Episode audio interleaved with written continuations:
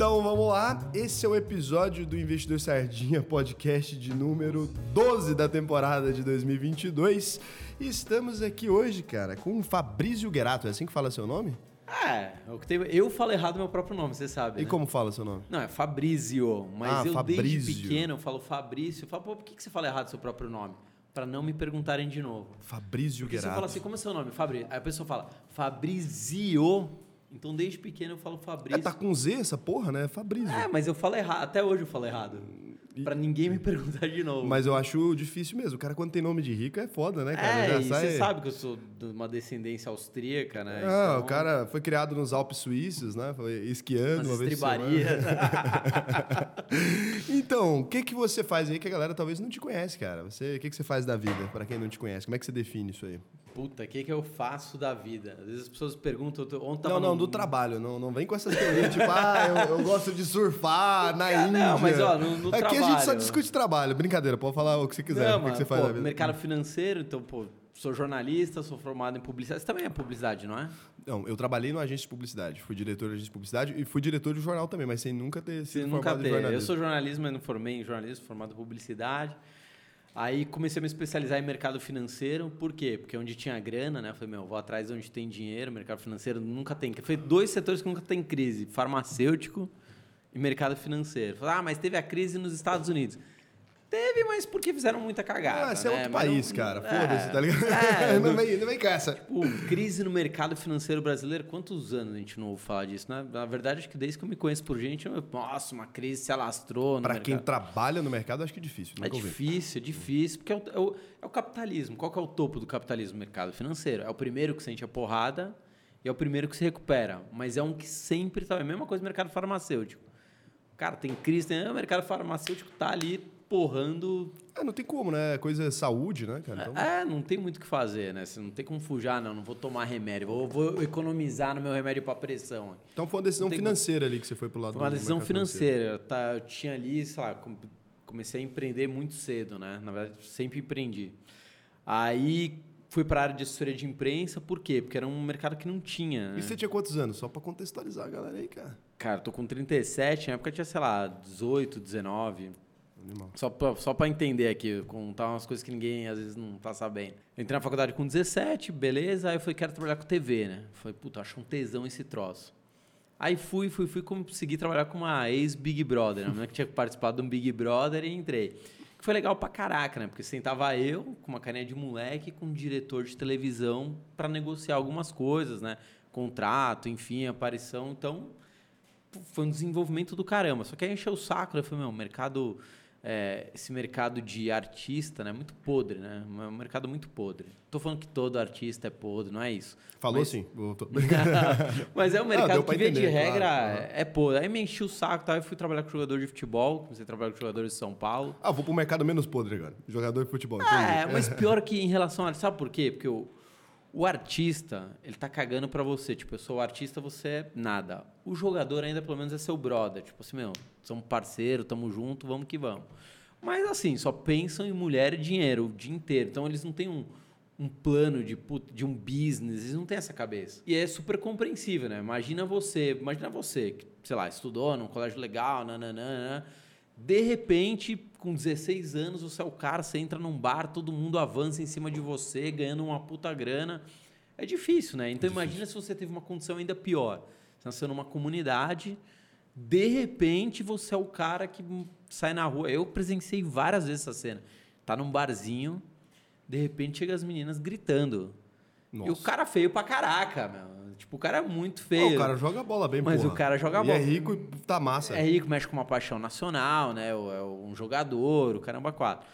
E aí também me encheu o saco uma hora, falei, putz, isso aqui não vai dar futuro. Ainda bem que eu pensei isso, porque realmente não ia dar. Aí eu falei, putz, vou pro mercado financeiro, mercado onde tem grana. Aí me indicaram para uma corretora, aí trabalhou eu, trabalhou o Nigro, né? Trabalhou o pai do Felipe Miranda, toda essa galera das antigas, a gente trabalhou junto na, na mesma corretora. Há uns 17, 18 anos. 17, Caramba, essa corretora tava com todo mundo pra dar. O que, que essa corretora fez? Que corretora é essa? Não, mas na verdade não é que tava com todo mundo. É porque no mercado é o que, é o que tinha, entendeu? Não é que o Thiago, na época, por exemplo, o Nigo, ele era. Acho que ele tinha acabado de tirar a Não, gente sim, autônomo. mas assim, é uma tipo, galera que todo mundo que saiu dali funcionou, né? Os caras tinham um, um banco de talentos ali não desenvolvidos, É, diamantes é, brutos é. bons, né? Mas ali também te dava muita liberdade. E o dono da corretora foi o dono mais louco que eu já vi no mercado financeiro. O cara peitava a bolsa, peitava todo mundo. O cara. Doido. Doido. Então foi uma. Tem gente que fala assim: Meu, você nem deveria falar que você trabalhou lá. Eu tenho o maior orgulho, foi a maior escola que eu tive no mercado. Imagina você chegar num dia, olha isso, os bastidores. O cara chega, manda um e-mail com um monte de denúncia, aí copia Joseph Safra. Caralho. É, roberto.setubo, arroba- manda um e-mail aberto com um monte de denúncia anexada e joga no ventilador. cara, quando que Deus, você vai cara. ver? Você, você nunca mais vai ver isso na sua vida, né? Era esse cara e só. E Era por isso esse- que ele não tá aqui é- agora. Exatamente. Aí foi fechada né? a edição. Não, eu entendi que, ele não existe não, mais. Não dá pra você É, brigar com todo mundo, né? Você tem que. Quando você vai brigar com alguém, você reúne um time. Não, escolhe É uma galera es- menor pra é- você brigar também, Não, porra. é. É igual você tá na escola, você tá sozinho, você é magrinho, franzino e vai arrumar uma briga com o pessoal do terceiro colegial. Cara, É, você vai na tomar segunda pau. série. Você na segunda série, magrinho lá, franzino. Você vai tomar pau, E mas aí, não, em vez de arrumar confusão com um, você fala o terceirão inteiro. Pô do pau no cu. É, mas, mas- mas era isso. Mas o era... cara é doido. Eu olhava assim, porque assim, a gente tá todo mundo lá trabalhando, tá observando o que tá acontecendo, você fica até meio assustado, né? Porque você vê que é uma briga de gente, pessoas muito poderosas, né? Você só fica olhando e fala, cara, vai dar cagada isso aqui. Óbvio que em algum momento vai dar cagada, como deu, né? Mas enfim, mas foi uma baita de uma escola, aí o mercado financeiro é muito pequeno, né? Um indica o outro, conhece o outro. Aí fomos pegando vários clientes do, do mercado financeiro. Aí chegou uma Isso hora. na né? assessoria de imprensa. na assessoria de imprensa. Aí depois de um tempo eu vi que tinha uma outra oportunidade, na época o pessoal nem sabia o que que era o Wealth, né? Tava começando ainda a gente E autônomo. o que, que é o Elf? Explica aí pra galera. Ah, o Wealth basicamente é você cuidar de patrimônios grandes, né? Uma, uma, uma assessoria que cuida de patrimônios grandes. O que um, tudo bem que um agente autônomo também pode às vezes fazer isso, né? Ele pode às vezes cuidar de um patrimônio, mas o Wealth é só focado em, em grande patrimônio. Aí juntei com mais dois sócios, abrimos uma Wealth focada nisso, né, na consultoria ali para para grande patrimônio. E aí depois de um tempo também, falei, putz, estou fazendo mais do mesmo, falei, vamos abrir um canal de educação financeira. Falei, a gente já trabalha com comunicação, já está aqui dentro, faz comunicação para todo mundo, mas que não faz pra gente. Cara, sou ruim para data, acho que 2019. Eu sou ruim para data pra caceta, zero. E aí abrimos, aí uma porrada de gente desencorajou. Falou, meu, você tá muito louco, você vai perder um puta tempo, já tem os players, tal, tal, tal. Eu falei, cara, é, eu não falava, é que vocês não enxergam o que eu tô enxergando. E fora que é um negócio de satisfação pessoal, né? Quem, eu gosto de falar pra caracas também. Então, para mim, é um negócio de satisfação. Fazer um negócio que trabalha com comunicação, que você pode usar, que você pode criar, é um- é tesão de vida, né? Não dá pra você fazer as coisas só por grana, né? Só por grana, você vai fazer durante um tempo. Depois, cara, você vai ficar pensando no final de semana. Pô, quando que vai chegar a sexta para eu fazer algo que eu gosto? Tipo, tua vida de bosta, né? Você, imagina você passar ali dos sete dias da semana, cinco acordando todo dia. Que saco, vou trabalhar, por mais que você ganhe bem, para chegar no final de semana e curtir. Então, Não dá, né? 70% de sua vida é um saco, e aí 20, 30 você aproveita, né? Uma coisa que não tem lógica nenhuma. E aí foi que surgiu o canal, estamos aí até hoje, né? Falando abobrinha. né? e, e o canal cresceu muito rápido, né, cara, o seu canal? Porque você começou em 2019, então, quando eu te conheci, era 2020, no começo do ano, já tava com, sei lá, mais de 100k, velho. Já tava grande já. É, que assim, eu falei, puta, o que que a gente vai fazer diferente, né? Pra fazer mais do mesmo, já tem um monte, né? E eu gosto pra caramba de viajar, agora a pandemia deu uma, deu uma freada, né? Mas eu gosto pra caramba de viajar, falei, cara, vou começar a gravar é, quando eu viajar. E aí era assim, nunca me esqueço, era uma segunda noite, tô até te contando, né, de uma ex-namorada minha e tal, que gostava de cozinhar. Aí era uma segunda-feira à noite, cheguei e falei assim, ó, quarta a gente tá indo viajar pro Chile. Como assim? Acabei de comprar passagem, estamos indo esquiar, né? Era a época. Falei, vambora, vambora, beleza. Aí eu falei, eu vou começar o canal lá, a gente vai gravar. E eu não tinha nada, nada, nada, nada, nada. Não tinha nem preparado. Aí liguei pra um amigo meu, não sei se conhece o Fernando Mui Laerte, sabe quem é? Não conheço. É um cara que foi do Multishow e tal, enfim. Falei, Mui, tô com BO, cara. Vou começar a gravar, não entendo nada de equipamento. O que, que eu preciso? Cara, compra isso aqui. Compra uma Osmo, né? Que é aquele estabilizador de imagem.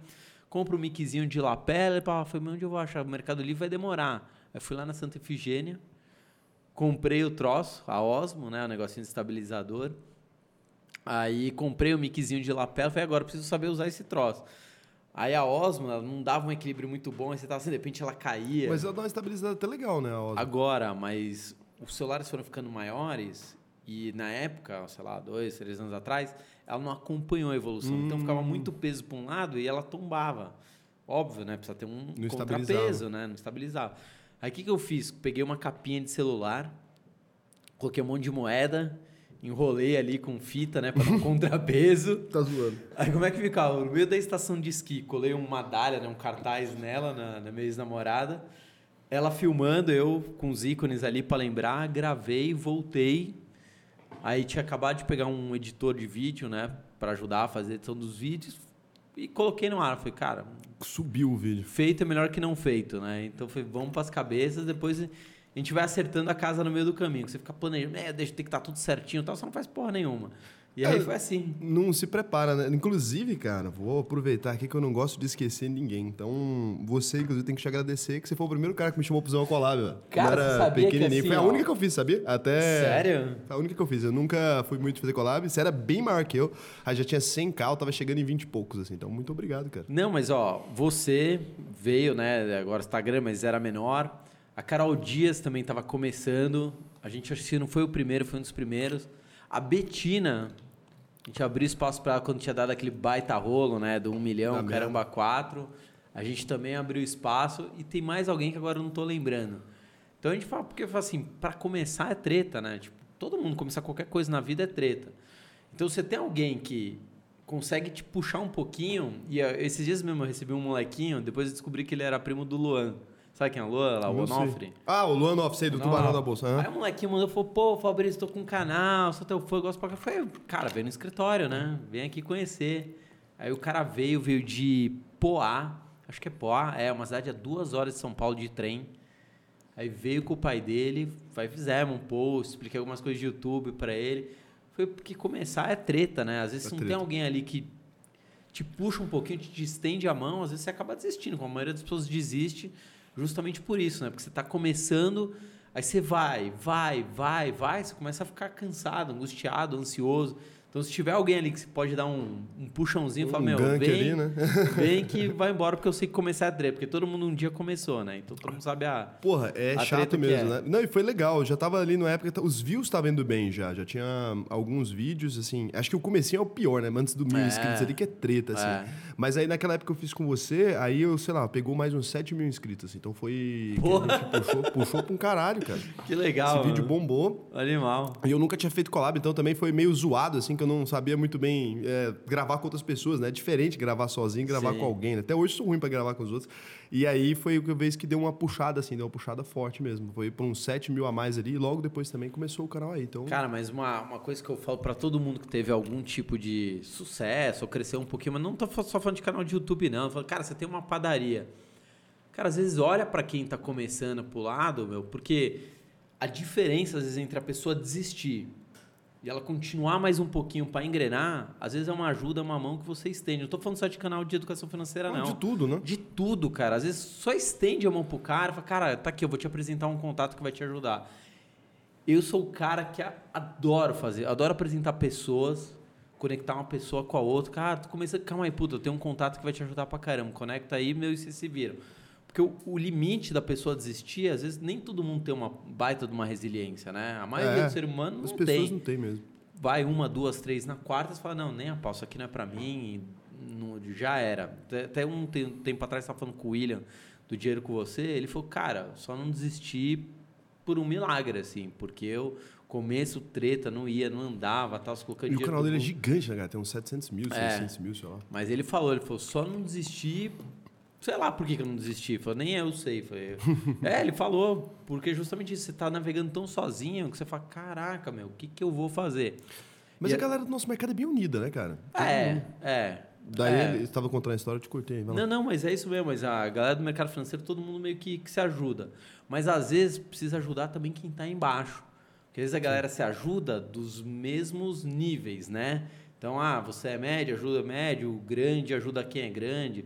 Às vezes você quer fazer um collab com alguém que é maior, que o pessoal também não te recebe. Tem, tem um pouco disso também. Cara, eu nunca tinha chamado ninguém pra fazer collab, justamente porque, assim, sei lá, eu não. Mesmo. É porque eu era, quando eu era menor ali, hoje em dia eu já chamo a galera que é menor e tranquilo, mas é porque quando eu era pequeno eu ficava assim, pô, não quero gravar com um cara muito maior que eu, porque também dá uma puxada, eu crio um público, às vezes, que não tá entendendo ali o que, que tá acontecendo, né? Às vezes você desestabiliza a base ali também, que a galera tem uma ou comunidade, tem, chega tem muita ficar gente. mendigando, né? Ô, por favor, vamos gravar, cara. Eu também nunca fui. Eu não, eu não pedi Eu assim. sei, você também. Eu não mendigo nada pra ninguém. Mas com gente cara. menor eu já gravei pra caralho. Já fiz live com todo mundo assim da galera, assim, já fiz muita coisa. Já fui em podcast que os malucos tinha. Tem dois meninos que eles me chamaram, os dois adolescentes, cara. Daí eles já chamou achando que eu não ia aceitar. Eu falei, pô, bora, amanhã. Bora. Eles nem tinham porra nenhuma. passada. Eles não tinham porra nenhuma. Ô, caralho.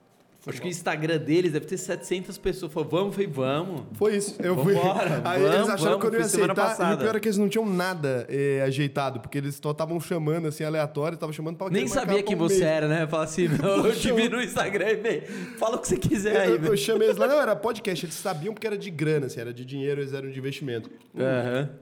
Eu aceitei, os moleques ficou maluco da cabeça, cara. Gravou, tá lá gravado. Isso aí tem um tempão, foi no ano passado ainda, eu gravei com eles. Eu gravei com uma galera já, assim, muito aleatória. Eu sempre falo só pro cara assim, pô, é, pro- pra gravar com o cara, eu não pego um cara que não tem conteúdo postado. O cara que fala assim, pô, ah, eu vou, vou começar, Vou só que não, começar, sei é. não. Porque eu prefiro privilegiar um cara que tá tentando ali, às vezes, um tempão e não conseguiu, sabe? Então eu falo pro cara, ó, daqui seis meses, você continuar apostando, me chama que a gente faz, tá ligado? Porque aí você dá a força ali pro cara aí, Sim. continuar apostando. Porque às vezes também o cara não tem uma base de conteúdo, não vai postar, daí você dá uma puxada num cara que o cara É, desiste. é. Então não faz muito sentido. Eu prefiro ajudar aquele maluco Ou, que ou já. o cara ainda não fez nenhum esforço. É né? isso. Também tem isso. O cara assim, pô, grava, cara, faz um pouquinho de esforço, dá uma Dá- dá a sua parte que eu dou um- é Exatamente. eu Fala, meu, falo tô postando cara. conteúdo com, com, com constância, tô indo atrás, pô, tô fazendo coisa legal. Conteúdo bacana e tal, e não tá assim, rolando. ô, tenho duas postagens aqui, vem aqui. Não, Isso eu não faço também. você quer fazer na base dos outros, né? Os outros vocês querem que faça a sua parte que você não quer fazer e aí você ganha. Aí quando você for maior, aí você começa a fazer. Não, começa do jeito que dá. Eu É. falo pra todo mundo, cara, começa do jeito que Até dá. porque aí o cara vai ter uma. Na hora que ele te vê ali, vai falar, pô, o cara maluco tá legal e tal. Todo é... fala assim, ah, feito é melhor que perfeito. Falei, não, feito não é melhor que perfeito. Perfeito é melhor. Feito é melhor que não feito. é, porra, faz esse troço, cara. Começa, né? Fica- Eu, te- eu tenho algumas pessoas que eu conheço, tá? você me até lembrou um negócio. Pessoa- Você tem esses amigos que está sempre planejando alguma coisa. todo, todo dia que você conhece tem um projeto. Todo cara, tô, eu tô agora vendo um negócio aqui, o cara não executa absolutamente nada. Ele tá sempre planejando uma coisa. Eu tenho um amigo, ele deve ter uns 60 anos. Ele tá sempre planejando alguma coisa. Eu conheço ele há uns 15. ele tá sempre planejando, ou seja, ele deve fazer isso a vida inteira. Ele tá sempre planejando alguma coisa. Ele, eu nunca vi ele colocar um único projeto de pé. Mas eu falo, eu brigo. Nunca vi. Eu brigo Nunca fudido. vi. Tem brother meu que eu falo, vai, cria vergonha na sua cara, cara. Para com essa porra, tá ligado? Toda hora você quer essas ideias. Fala, para com essa porra. Vai fazer ideia, não. Você tem que parar de ter ideia, cara. Tem que executar alguma. Porque a pessoa tem ideia todo dia, cara. É uma Ou, ou merda. começa um negocinho e para. Toda hora, tem gente. Começa um negocinho e para. Muita Começa iniciativa, um né? O cara maluco não tem acabativa. Falta... É, o, o cara não dá constância em absolutamente nada. Ele começa. uma- eu tenho um outro amigo também, ele tem um canal de TikTok. Cada hora o canal dele é de um negócio. Uma hora de games. Aí ele, ah, agora você viu o que eu postei? Eu falei, o que, que é? Ah, comprei uma impressora 3D e tô fazendo. Eu falei, cara, você é o quê? O que, que, você, que, que você quer se posicionar como? O cara da- que faz coisas malucas na impressora 3D? O cara dos games ou o cara que faz cerveja artesanal? O cara tem que ter foco, né, cara? Tem que ter jeito. foco. Aí o cara começa e não para. E também não para em nenhum emprego. A pessoa pula, pula, pula, pula, pula, pula. É, porque a pessoa é inconstante, né? Ela tá sempre pulando. Então a pessoa não consegue construir nada, né? Ela tá sempre ali. Eu não tô falando daquele cara que tá empreendendo, sei, pô, abrir um negócio aqui, pô, agora eu já vou abrir o segundo. Não, Não, é isso o aí cara é normal. que começa Só começa e não toca, né? Pra coisas às vezes completamente desconexas. Às vezes você fala com aquela pessoa, um dia a pessoa tá trabalhando vendendo hot dog, é sério. No outro dia o que, que você faz? Ah, não, tô buscando ganhar dinheiro jogando videogame. Aí você encontra três meses depois, não, abriu uma gráfica. Aí agora eu tô fazendo psicologia. Abriu eu- a pra gráfica e tô fazendo né? psicologia Pra de noite. entender. Mas é cur- Cara, essas pessoas é óbvio que não vão dar em Não, absolutamente não tem nada. como, isso é impossível. Se você não tem foca, pô. de absolutamente Ah, nada. Tem gente que passa zero. 10 anos fazendo a mesma coisa pra virar. Pô, veio o Petri aqui, que é o cara da Deriva. Cara, o maluco tá fazendo podcast tem 12 anos. Daí agora você vê lá o podcast dele tá dando certo, o cara fala, pô, aí, ó, o cara deu certo. Fala, caralho, 12 Tá anos fazendo 12 podcast. anos fazendo, né, Pô, ó, ó a estrada Talvez que ele até percorreu. mais, eu não lembro o ano que é, mas assim, é um número absurdo. O estresse que ele passou, Meu, a angústia, a ansiedade, o dinheiro que ele E investiu. o que, que, ele era podcast nessa época que ele tava fazendo porra, ninguém Ah. sabia o que, que era isso. O Ah. maluco tá lá fazendo podcast, download, tinha que baixar o podcast dele, Nossa. cara. Pro cara virar no podcast. Então, assim, às vezes a pessoa tem que ter resiliência, não tem jeito. Tem Pra coisa ali que. caraca. Até pra ter uma ideia de pombo, que isso é uma ideia até ruim. Você ficar 12 anos uma coisa e você não desistir também, às vezes é até Cara, e loucura. pra começar, do- tudo na vida pra começar dói. Dá né? trabalho. Dá trabalho, dói, machuca emocionalmente, às vezes machuca financeiramente. Mas os empreendedores, se pegar 100% das histórias dos empreendedores, se ferraram no começo da vida, né? Eles se estreparam. Não veio nada bonitinho. Nossa, aí fiz um negócio, aí uni com outro sócio, aí não sei o que lá. E aí tudo começou a andar mal. Não, o cara se estressou, estressou, foi resiliente. Aí um sócio deu um golpe, aí ele É continuou uma e vai. desgreta. Tem, tem cara, o cara foi roubado, perdeu duas empresas, a mulher largou ele, a desgra- desgramou tudo. Você pega assim, já viu a história daquele cara que roubou o McDonald's, inclusive, né? O Ray Kroc Sim, ficou com o. McDonald's como se ele fosse Sim. roubou dos fundadores. Mas ele é um cara que teve sucesso, querendo ou não, do jeito meio torto dele ali. Ah, esse cara, velho, ele trabalhou com tudo quanto é coisa na vida dele. Quando Pô, ele ele já tinha. tudo, né? Tudo, Liquidificador, Quando ele já tinha né? 50 Esses anos, ele conseguiu dar esse golpe aí no, no McDonald's. Deu golpe. Mas ele deu um golpezinho. Mas e, deu, é, e deu, aí, deu. Mas Foi ele que fez o McDonald's crescer também, tá? Ele deu- Sim, pegou uma sim. empresa ali que era pequenininha, né? Perto do que ele deixou como um Mas império. posso entrar num, num outro detalhe? Eu gosto muito de biografias, né? Eu adoro ler biografias. Só que toda biografia é um pedaço da verdade. Quando você vê a história das pessoas, quando você vê um empresário, meu, caraca, que história. Pode ter certeza que tem um pedaço ali que não foi contado. Ué, Sempre tem um pedaço podre que não é contado na Mas história. é por isso que eu gosto Sempre de tem. história de fracasso, eu não gosto de história de sucesso. História de sucesso, ela mente muito. Toda história de sucesso é Um mentirosa. pedaço da verdade. Porque né? o cara tá no topo, então assim, se você pega os livros sobre o Ike Batista quando ele tava no topo e agora, aparece umas coisas muito diferentes. Você vai, como que esse livro foi escrito nesse ano?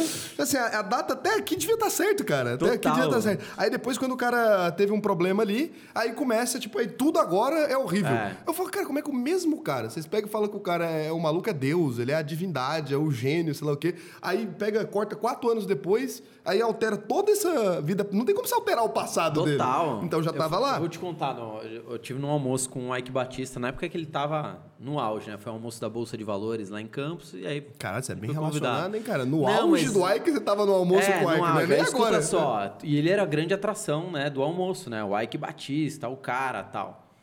E eu vou te falar por que que eu fiquei com o pé atrás. Eu nunca investi nas empresas dele, mas eu vou te falar por causa desse evento que eu fiquei com o pé atrás. Ele chegou, até chegou meio atrasado tal, e ele falou o seguinte, nunca me esqueço. Ele falou algumas coisas, mas durante cinco minutos ele falou, e todo mundo esperando para ver o que ele ia falar. Aí ele fez uma piada da Fiat, que a, a Fiat só não quebrou no mundo por causa do Brasil. Lembra quando teve a crise inteira e o Brasil foi um dos países que segurou a Fiat. Então, todo brasileiro deveria ter desconto para comprar uma Ferrari, né? Fez essa brincadeira. e quando você é poderoso, qualquer piada sem graça, todo mundo, ah, que Até essa engraçado. ficou boa. Hum. Tudo fica bom.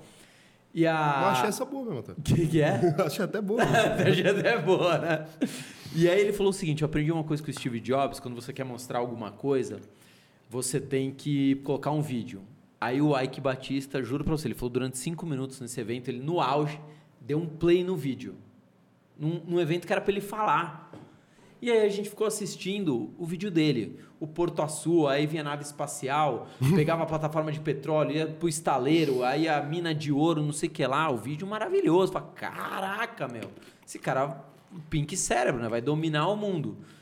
E eu ali, né, como espectador, falei, cara, todo mundo esperando para ver o que, que o cara vai falar. O cara me coloca um vídeo promocional Você dele. ficou puto. Ah, pô, tu, não só eu, o evento inteiro ficou puto. Né? Porque todo mundo queria ver o que, que ele tem pra falar, né? Pô, o cara tá no auge, a gente quer saber o que esse cara tem pra falar. E ele usou aquele espaço para fazer uma publicidade dos negócios dele. Ele poderia até fazer, mas falando, olha, a gente está desenvolvendo isso, blá blá blá, o Brasil vai dar certo. Não, ele colocou play num vídeo institucional lá de 40 minutos e deixou 40 minutos o vídeo? 40 minutos o vídeo. Mas ele ficou lá esperando o vídeo acabar? Ficou todo mundo lá, assim, assistindo no telão, tal, tal, tal. Aí ele terminou, fez mais uma brincadeirinha. E aí olha como entra a vaidade do ser humano. O cara tava lá, né, de frente com o Ike Batista, aí um cara levantou. Senhor Ike, confio muito no senhor.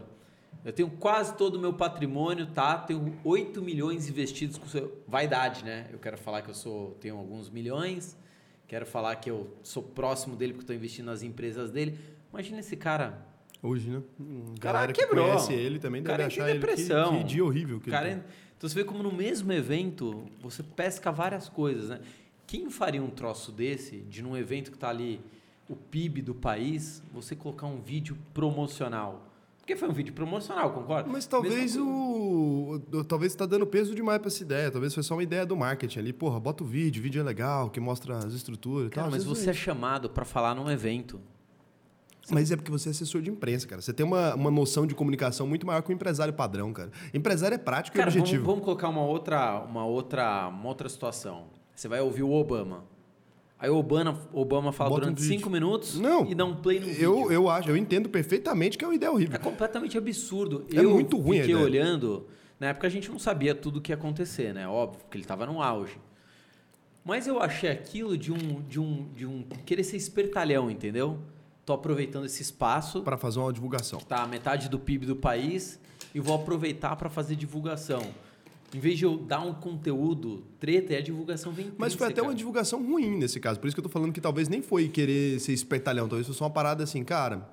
É, alguém do marketing pega e fala para você antes de entrar, ô, bota o vídeo lá que vai ser Cara, legal. mas é você que vai falar. Você Mas é, é isso que eu tô Ike falando, Batista, as é pessoas cara são que tá assim, cara. bombando no Empresário é momento. muito prático, cara. As pessoas não têm essa. Quando você pega um empreendedor qualquer, o cara tem uma solução ali de problemas muito específica. O cara não fica pensando na comunicação, como que as pessoas vão ver aquilo Ou e tal. era a tese muito frágil de tudo que ele estava fazendo e ele ficou com medo talvez de ser confrontado do que ele falaria Hum, e colocou uma coisa numa margem Alguém levantar a mão, ali. jogou uma coisa numa margem, talvez para Exatamente. proteger a Só que você imagem. falou que tal coisa, tal coisa, tal coisa, mas deixa eu te falar, eu tô observando, por exemplo, tem um analista ali, devia ter, né? Tinha economista, tinha analista, tinha Ah, empresário. devia ter todo mundo. Devia ter né? todo mundo, né? O almoço da, da B3, na época nem era B3, né? Era BMF Bovespa ainda.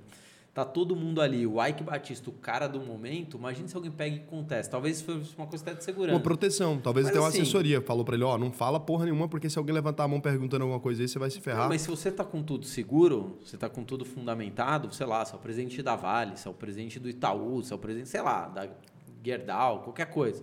Você vai lá e vai falar porque você tá batendo no peito da empresa que você controla. Eu Na faço isso- teoria, Na teoria. porque essa porra é um negócio perigoso, Na cara. O teoria. presidente da Petrobras dando entrevista, dependendo do lugar Mas onde ele ele, vai- tá. mas ele vai, claro, Ele tá ele- num risco, assim, dependendo ele do que, ele tá fazendo polido, ali. porque ele não pode falar um negócio que vai mexer com o mercado. Não né? pode, não pode cara. falar, não, a gente vai agora ado- adotar uma política de preços combustíveis, é, sei lá, não vamos mais parear no dólar e no barril do petróleo. Claro, ele não vai falar um troço Eu desse. acho que esses caras nem escolhem o que vão falar em lugar nenhum, cara. Porque Escolhem. é no nível de, de risco que não sei se vale a pena o cara tomar essa decisão, sabe? É Não, ele, uma- ele- todo escolhe porque eles, eles sentam junto com o compliance para ele já ter uma Pra boa falar ideia já. do que, que Ah, Você pode. trabalhou com isso, né? também. É, mas o compliance também fala, ó, isso aqui, isso aqui, isso aqui. Ó, só que, por exemplo, às vezes tem, tem bancos, muita gente nem sabe disso, tem bancos que tomam posições em algumas empresas de capital aberto e aquele banco é proibido de falar dessas empresas. É, porque ele tem uma posição relevante. Ele tem uma né? posição relevante, ele não pode falar. Então, ele, assim, essas empresas aqui estão na, na blacklist. Tanto é que sempre que você vê, por exemplo, agora o relatório do Itaú saiu muito bom, né? Do quarto trimestre. Então saiu excelente o relatório agora do quarto trimestre. Você investe em banco, Souza? Isso vai demorar, investe em banco. Isso vai demorar muito para ir pro ar. Então é importante posicionar as pessoas. Quarto trimestre de 2021, o relatório do Itaú saiu bom. É, e nesse relatório, quem deu a, a maior cal ali, né? Que falou que o Itaú estava com um relatório muito bom e tal, foi o Bradesco. Uhum. O Bradesco, porque ele não pode falar, o Itaú não pode falar, porra, é um puta banco, tal, que tá, um, Sim, sim. tá a melhor ação do momento e tal, mas o Bradesco falou. Eles sempre o andam ali juntinhos, né? é, não anda próximo. Mas o descorrelacionou. O Itaú teve um resultado muito bom, Sim. o Bradesco teve um resultado bem abaixo do, do esperado. Então, assim, é porque abaixo do esperado é 6%. Continua bilionário o lucro, mas é aquela coisa. Cara, mas sabia que eu, eu encerrei praticamente todas as minhas posições em banco, dos Sério? grandes, dos grandes bancos. Por quê? Porque eu não acredito mais no business grandes bancos a longo prazo. Ah, por quê? Que Você acha que vai quebrar? Claro que não. Você acha que vai parar de dar lucro? Também não. Mas para mim, os grandes bancos são Titanics, né? E não vão bater num iceberg. Mas imagina que você tem um grande navio Pra se mover, né? Todo dia alguém faz um furo de furadeira ali. Aí começa a entrar um pouquinho de água, aí vai, vai entrando. O navio vai desacelerando. Ele talvez nem afunde, né? Porque a bomba de porão está jogando água para fora.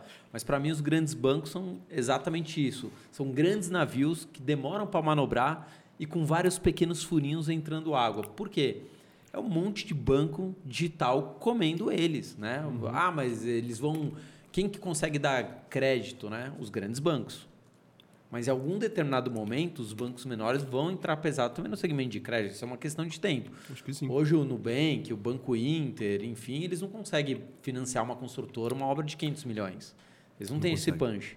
Mas em algum determinado momento eles vão entrar também nesse segmento.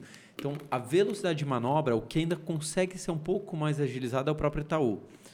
O próprio presidente é mais novo, né? O Maluli ali é um cara de 40 e poucos anos, cabeça um pouco mais aberta. Mas a tomada de decisão é muito lenta. Só, só você observar. Teve a pandemia todo mundo se adaptou muito rápido, né? De repente todo mundo está em casa, faz reunião online, né? novos sistemas foram criados, o próprio governo com a Caixa Econômica fez lá o aplicativo, né? Não funcionava tão bem, mas fez, conseguiu distribuir dinheiro para a população. E nenhum dos grandes bancos fez uma iniciativa digital animal. Não teve. Não, é, teve, teve uma mudança para o digital ali, mas nenhum conseguiu ir nenhum todo para o digital fez rápido, um negócio, né? ah, tem o Next do Bradesco. Cara, mas não é relevante no uhum. mercado. Tem o IT do Itaú, foi uma coisa que meio flopou. É, eu, eu... Acho que todos eles tentaram algumas coisas, mas eles conseguiram fazer uma coisa que até então era impensável. Eles conseguiram fazer grandes demissões sem problema com o sindicato, né? Que aí é um ponto. Sim. Então, uh, serviu muito bem a eles a pandemia, né? Os caras conseguiram fazer um monte de demissão em massa, conseguiram enxugar a gente pra caralho e estão fechando a agência. Estão né? fechando a agência. Era uma coisa que era improvável acontecer até pouco tempo atrás. Então. Mas essa os bancos digitais até agora eles ajudaram os bancos grandes, tanto é que a margem de lucro está subindo astronomicamente assim. Agora o ponto que eu acho que você está certo ali é onde que vai vir, né? Até que ponto vai breakvar? Por hora ele só fez benefício. Até agora o banco digital, cara, não afetou em nada. Tirou as contas que eram deficitárias dos bancos grandes ali, então tirou aquelas contas que eles não queriam ter mesmo, aquelas contas que eles eram obrigados por serviço público, jogou nos bancos digitais. Aqueles bancos digitais têm clientes péssimos hoje, então clientes de baixo nível de crédito, cliente de mas, baixo mas, nível, ó, ó, qualidade de pagamento. Mas coisas. olha só que, que coisa. Eu comprei esses dias um, um carro, né, de um valor relativamente alto, enfim. Aí o cara chegou. Que é um valor relativamente alto? Conta aí, cara. Não, Respondendo o jogo não, dos bilhões. Você, é um bilhão educação não, financeira. Exagera. aí o cara chegou, fiquei até desconfiado de ser golpe. O cara assim, deposita no Nubank. Aí eu falei, cara, depositar um valor desse né, no Nubank, né? Você já acha pela facilidade de abrir a conta. Falei, tem algum BO. Cara, no final das contas não era BO nenhum. O cara é empresário, dono de hotéis, né, lá uhum. no Nordeste. Sei que lá, e tinha conta lá no Nubank para ele estava servindo caramba quatro. Então, assim, dentro desse universo de, sei lá, 40 milhões de contas né, do, do Nubank, pô, tem muita gente aí de classe C, classe D gente que pega ali um cartãozinho de crédito com 500 reais de limite, sim. Uhum. Mas dentro desse universo, também eles vão pegando ali dos grandes bancos. E a partir do momento que o cara tem uma experiência boa, porque os grandes bancos, a maioria que as pessoas têm experiência ruim. Concorda? Uhum. Eu, você fala assim, nossa, tem uma experiência animal com um grande banco. Uhum. Eu não tive, não sei você. Eu nunca tive. Pô, fui outro dia encerrar uma conta da, da empresa lá, porque não, não queriam tirar a taxa beleza. Ninguém me ligou, ô, oh, calma aí, deixa eu entender. Deixa eu ajudar. E movimento um valor considerável, mas, tipo, cagaram. Então, por esse tipo de postura e vindo esse monte. Hoje mesmo eu vi, acho que é o Neon, né? Recebeu um aporte, acho que de 300 milhões de dólares, né? Então você põe ali, pô, um bi e meio. É mais um player tirando. Você vê ali, ainda depende de aprovação, né? O deal ali modal XP. Né? Um, não, mas vai ir também, vai ser, vai então, ser assim, modal Não dele. é que eu acho que os grandes bancos ele, eles vão quebrar ou eles vão parar de dar lucro e tal. Eu não vejo mais potencial assim de upside. Eu não consigo ver daqui 10 anos o Itaú 50% maior. Ah, eu não vejo. Eu acho que não vejo também o Itaú 50% maior em carteira de cliente, nessas coisas assim não é muito possível hoje, dentro do horizonte agora, enxergar isso. Acho que é difícil, até porque esses bancos estão todos roendo ali parte do, das contas deles e tal. Mas se você me perguntar se eu vejo ele 150% mais lucrativo, eu vejo. Porque ele simplesmente vai fechar as agências, vai demitir um monte de gente. Se esses bancos são operacionais desse jeito hoje, você imagina eles no mercado de, de conta digital, né? Que os malucos vão simplesmente poder retirar todo o peso que eles têm, continuar oferecendo carteira de crédito pesadona e sem maiores problemas ali. Enquanto os bancos digitais eles precisam ruer esse dinheiro que esses bancos têm, então eles precisam ruer ali. Eles precisam ruer o poder que esses caras têm dentro da legislação, na verdade, porque é. o grande poder dos bancos é, é, de legislar, é quase um poder à parte. Mas nesse, nesse governo, por exemplo, os bancos só se treparam. Não teve boi para os bancos. Pelo contrário, aumentaram a CSLL, né? Ali de, sei lá, de 20, 40 para 45, sei lá, esqueci o percentual.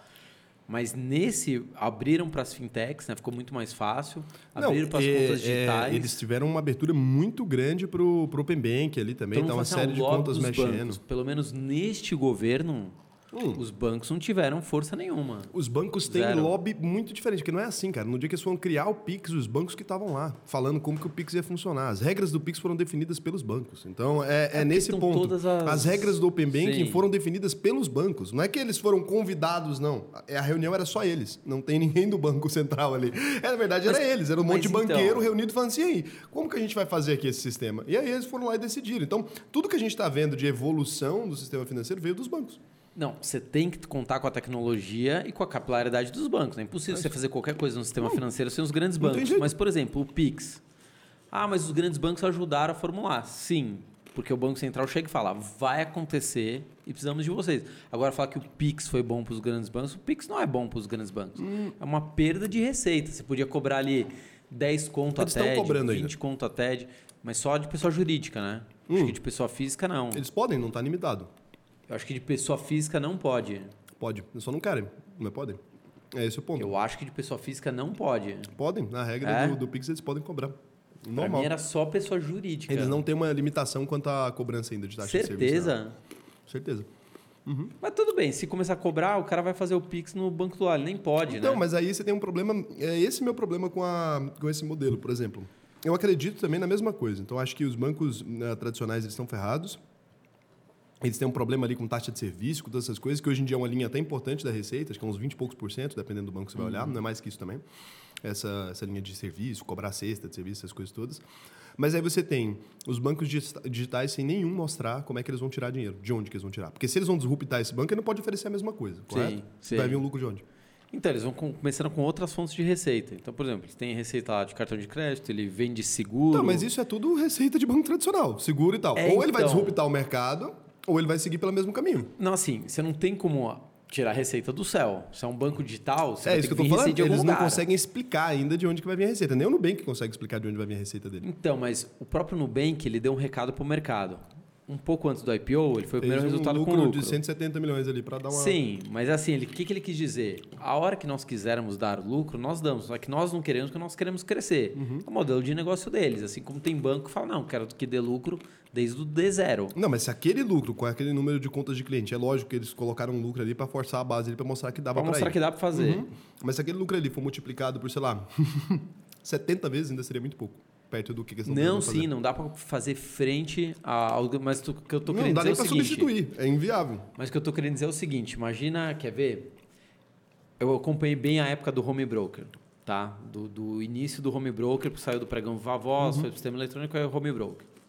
Aí essa corretora que a gente trabalhava lançou o home broker a 5 reais a ordem. Nossa. 5 reais na época era o, foi um monstro. O que, que aconteceu? O mínimo era 15.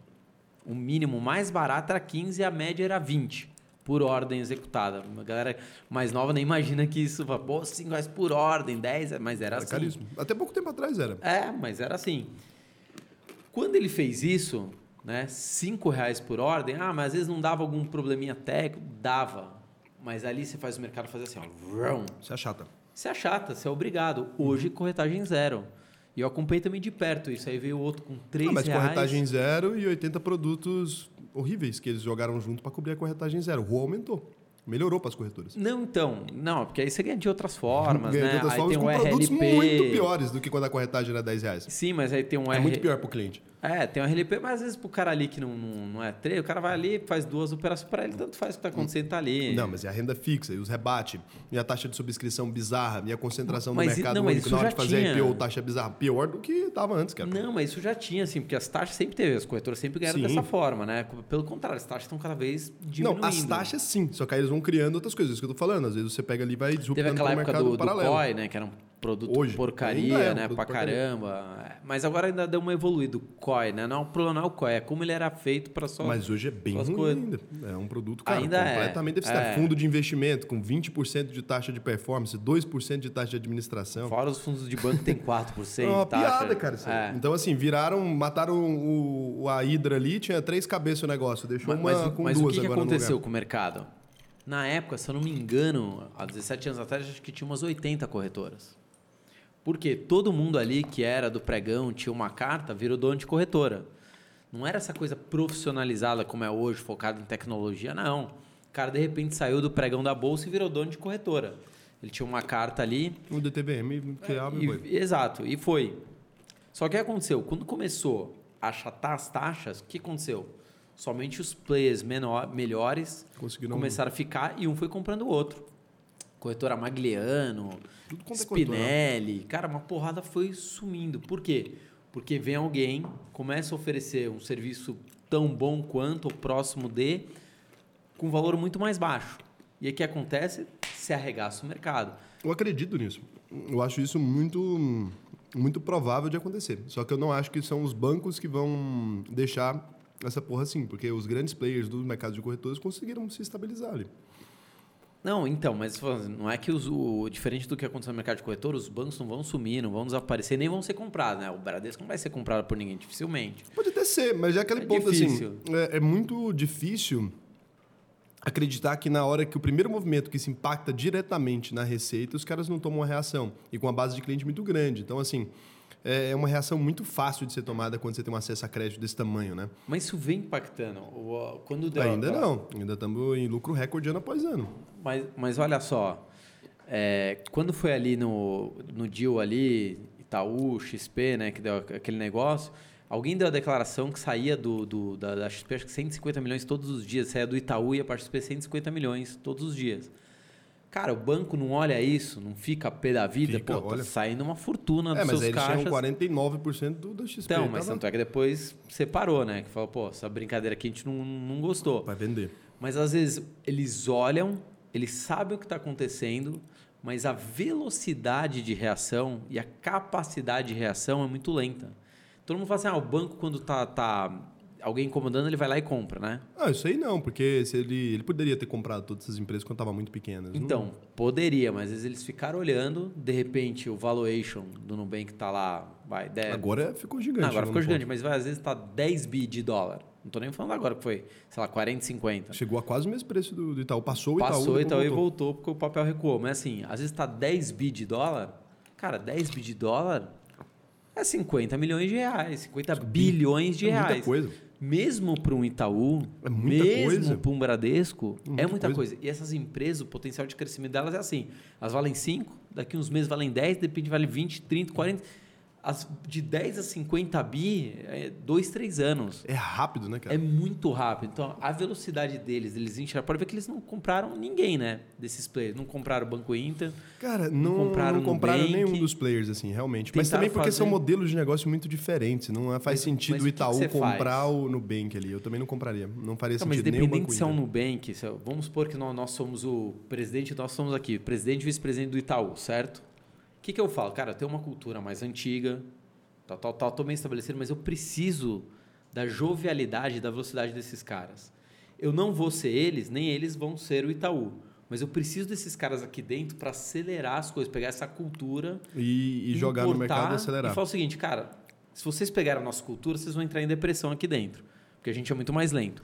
Se a gente pegar a cultura de vocês, que é tudo muito rápido, vai dar algum problema interno aqui de, de fluxo, alguma coisa também não vai funcionar. Ah, o dinheiro vai diminuir, o lucro vai diminuir muito vai rápido. diminuir. Como que a gente faz essa junção? Então, quando a gente é uma empresa antiga, pode ser uma empresa de, sei lá, isso aqui, Café. de café. Pô, se eu tenho uma startup de café que está voando, cara, eu vou querer trazer esses caras para dentro e falar, meu, o que, que a gente pode evoluir? Né? Eu sou o café pilão, sei lá. Cara, startup de cafezinho, o que, que você pode trazer aqui para mim para eu evoluir? Eu não vou ser você, nem você vai ser eu. Mas eu preciso do que você tem, dessa velocidade.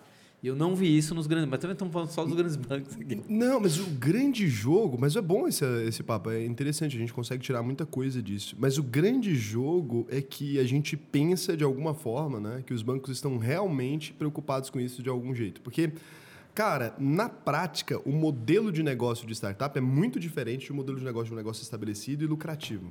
Se você pega o Uber ali, ele disruptou mesmo o mercado, ele conseguiu avançar numa escala muito rápida, ele conseguiu crescer, ele conseguiu se capitalizar, e ele conseguiu para o mundo inteiro de uma explosão. Até agora não deu lucro e ele tem dificuldades seríssimas para se manter em pé nos próximos anos. Existem riscos severos ah, do Uber quebrar. E ele conseguiu crescer e conseguiu ganhar o mercado todo. Na hora que ele começa a ganhar, o próprio mercado de, desse negócio que tem uma barreira de entrada muito menor desse mercado dele, né? Que foi de aplicativo de, de, de carro. Então a barreira de entrada menor ele foi sendo corroído pelos outros concorrentes, não pelo táxi. Sim, ele foi sim, sendo corroído pelo ainda. 99, foi sendo corroído pelo sei lá o quê.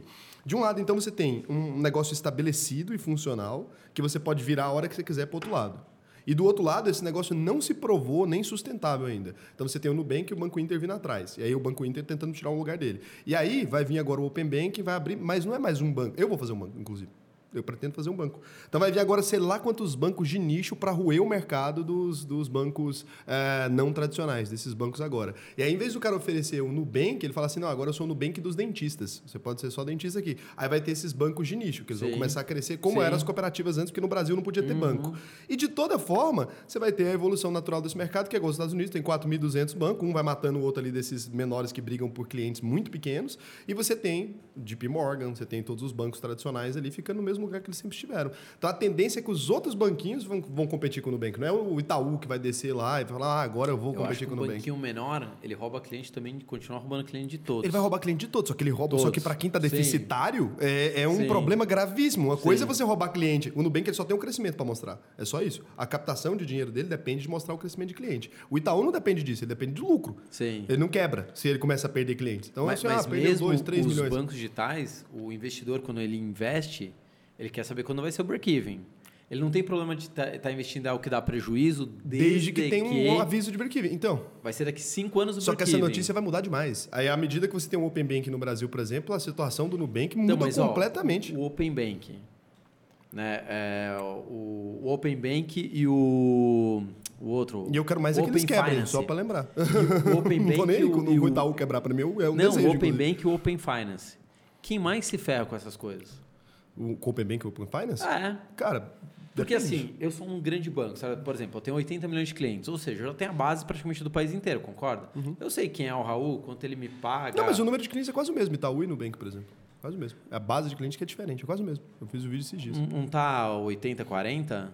É 50, 50, 40, 40, coisa assim. É bem É? próximo, bem próximo. Assim, Pensei tem um que era pouquinho oit- a mais. pensei que era 80, Acho que o Itaú 40. tem um pouquinho, mas assim, é, mínimo a mais. Só que a qualidade desses clientes é que muda muito. A, a qualidade e, e também a informação. Então, assim, o Open Bank, quem tá já dominando, se ferra, porque você já tem a informação ali, você já troca. Os próprios bancos trocam ali informações. Quando você vê o Open Bank, quem ganha com isso? Os players que chegaram novos. Não, e aí tá, Finance. informação, mas e esse é o problema. Só que o Open Bank ele não muda a situação financeira dos Ah, banquinhos sim, pequenos. sim, ele não muda. sim. Ele não, Não, muda o fato deles não terem crédito para oferecer. Eles mudam o seguinte: os bancos grandes. Informação. Podendo ter acesso a todas as informações ali, podendo ver o cliente que tem lá uma carteira gigantesca no Nubank, podendo oferecer um produto diferente para ele. E aí, beleza, e o Nubank consegue competir pau a pau de oferecer produto? Não, é essa a merda. não. Então, assim, você vai pegar, abre o Open Bank agora. E daí você joga lá um banco que não tem condições de oferecer e que está com uma base crescente ali. A informação está pública para todos. Eu tenho mais dinheiro que você. Esse é o jogo. Aí fudeu. A informação só é perigosa entre eles. Então, Bradesco e Itaú é uma merda para eles. Bradesco Safra é uma merda. Tu- Tudo isso para eles é muito complicado. Eles estão numa situação To- vulnerável. Toda inovação de qualquer segmento ferra quem já está pré muito bem É estabelecido. isso. Só que ferra quem está estabelecido no sentido de base de informação e não de base financeira Mas de nesse qualquer caso. coisa, ó, vem o Pix. Tá? Vem o Pix. Beleza, nenhum banco tá cobrando tal. Só que o Nubank, o Banco Inter, o Modal, sei lá, já não cobravam. Então já era uma receita que não existia. Uhum. Agora, o grande banco não. Ele perde de alguma forma a receita. Porque o cara fala assim, putz, por que eu tô pagando esse pacote de 90 Vou- vou pagar- vou parar de Tudo pagar. bem, eu tinha quatro TEDs, mas agora nem uso mais Nem quero TED. saber disso Vou mais. parar de pagar, você não quer tirar minha taxa? Tá bom, vou pro outro banco, já estou usando mesmo, já estava usando os dois, já mudo. Então, qual que é o problema dos grandes países? Isso não é só para o setor bancário, qualquer setor. Toda inovação Toda inovação ferra quem já está muito Uhum. bem estabelecido no mercado. Porque a inovação nunca vem para você crescer ainda mais, vem para os menores terem mais possibilidades de ficar te abocanhando. Então, por isso eu estou encerrando minha, minha, minha posição nos grandes bancos por causa disso. Mas faz sentido. Ainda o Banco do Brasil, por ser E eu adoraria agro- que você tivesse certo, mas eu não. Não, que pode seja. ser que daqui... Até porque eu quero fazer um banco digital. Para mim seria o melhor cenário possível acreditar nisso, mas não acredito. Não é assim que funciona.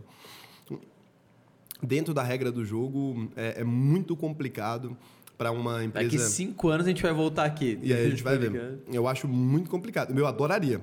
Eu o cenário vão, perfeito assim, ó, pra mim seria esse. Bem lentamente eles vão desacelerando. Não, o cenário perfeito pra mim seria esse. Ver, Bem o, bem ver lentamente. esses bancos caindo muito, porque é isso que vai E fazer a vou gente falar conseguir mais. acessar eu, esses outros clientes. Eu gosto muito de conversar com pessoas das empresas, né?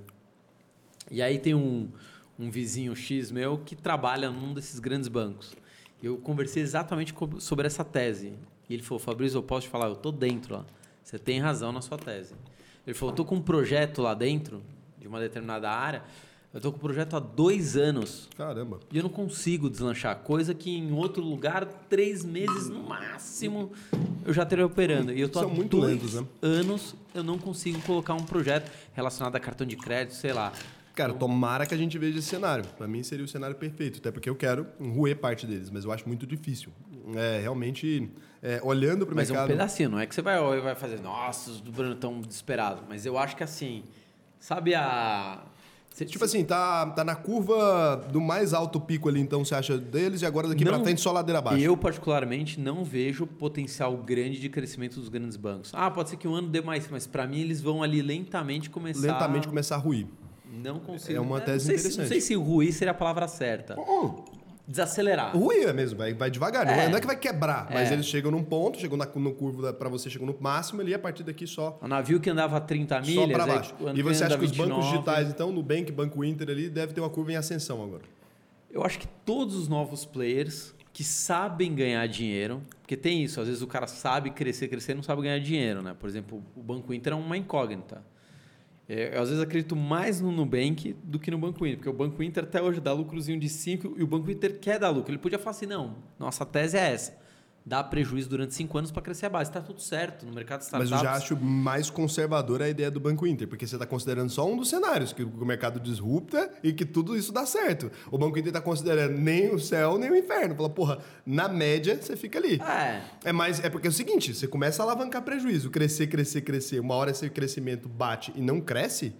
Caralho, você se fudeu. Como é que você vai arrumar dinheiro no mercado para manter essa porra É, dessa E o maior problema dessa do Nubank é bomba ali. Como foi muito esticado o IPO, E foi rápido, cara. foi rápido, ele tem que entregar muito. Tem que entregar. Ele vai ter que entregar A muito. mesma coisa do Nubank. Ele tem que começar a entregar alguma É, coisa. isso eu acho que eu falei do banco do Nubank mesmo. Ele vai ter que entregar muito. Durante cinco anos, pá, pá, pá, pá, Porra, porrando. mas eu não sei se ele consegue. Qual que é o limite E- de população? Ele vai ter que abrir Não, agora não, a não. Latam, vai ter que, sei lá. Não, o, o projeto Nubank não é Brasil. O Não, projeto não é pode ser. Porque é impossível, né? Aqui daqui a pouco eles já dominaram, acabou. Não tem nem mais pra onde Não, crescer. já não tem mais aqui. Agora já bateram numa média que, tipo, já desacelerar, ficou né? Muito de difícil. contas dia vai desacelerar. Até porque se continuasse aumentando, seria. A tese que eles venderam para os investidores, inclusive para o Buffett, que não foi bem um investimento, né? O Buffett, Buffett meio que fez quase que um empréstimo ali, né? Tinha uma taxa de juros, não foi bem um investimento. Foi uma- Ele um lastro. Um lastro. Ele emprestou o branding dele, entendeu a tese, gostou. Pô, vocês vão com esse modelo que vocês bombaram no Brasil, vocês vão invadir o mundo. Legal pra caramba, mas agora eles vão ter que entregar. E realmente entregar é mundo. E aí cada Nossa. mundo, eles têm que, em cada país, entender a cultura, entender o lobby, entender a legislação. Entender a dificuldade também, porque nem todo país é ferrado de banco igual o Brasil. Tem país que, tipo, os bancos são melhores Uhum. um pouco, tem um serviço melhor, não é tão ruim. Porque o Brasil é muito ruim de serviço bancário, Pra né? caraca. Então foi mais rápido crescer aqui também, porque a experiência da maioria dos- do público era ruim e muita gente desbancarizada também. Então, Sim. o cara conseguiu saltar ali. Nos Estados Unidos, por exemplo, não teria esse crescimento. Acho que eles nem vão tentar lá. Acho que eles É. devem tentar primeiro Latam, né? Que, tipo assim, deve pegar aqui Pode os outros ser, países, que é. Argentina, eh, Uruguai. Eles estão já, acho que México, não é Alemanha, né? Eles já estão Acho que esse é o jogo. na Acho Europa. que o jogo deles tão- ali é pegar esses países É. que também são meio bancarizados de forma são estranha. meio bagunçados, aí leva a tecnologia de ponta ali, o atendimento, né, que foi um dos grandes diferenciais. Eles têm lá. Foi uma amiga Você minha que investe no implantou- Nubank? Não, Não? não invisto. Não, não coloquei nunca um real. Por quê? Uma palestra dessa de duas horas Não, aqui. não, eu tô não. te aguentando aqui. Não, e você não, investe nessa porra, Fabrício? Não, mas eu nem acho.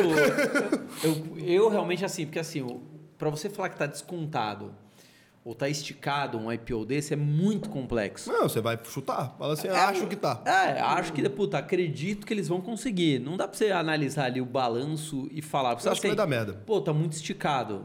Beleza, mas pode ser que eles invadam o mundo e você fala, putz, muita empresa que todo mundo falou que tava esticado lá atrás continua entregando resultado. É, e vai indo. E, porra, então assim, o Nubank é muito mais de você acreditar na tese deles ou não acreditar. Não dá pelo preço ali. Eu acho que a tese está certa. Vai ser um banco digital que vai conseguir fazer isso no Então, mundo. Eu só não sei se é o Nubank. Não, mas precisa entregar né, o resultado. Que eles vão invadir vários países, isso é certeza. Certeza. Mas eles precisam entregar um resultado, um resultado consistente. Não é Os caras só são dar bons, talvez rola, cara. Não, eu também acho que pode ser que role, mas eu preferi não entrar. Eu não não, é um risco que eu não prefiro não correr, porque eu prefiro nesse caso, eu prefiro investir em startup, porque é a mesma tese de startup, é a mesma. Só que mais embrionária. É, só que a startup é mais embrionária, só que tem uma diferença. A startup ali você reúne um pool de 15, 20, 40 startups, né, como investe, e você ali precisa só que uma porre para você compensar todas as outras que pode jogar no lixo. Ali não, agora você concentrar investimento no Nubank, eu preferi ficar, ficar de fora. Eu Então, não- banco nenhum. Você largou os bancos agora. Os bancos grandes, os grandes bancos. Você foi para quais?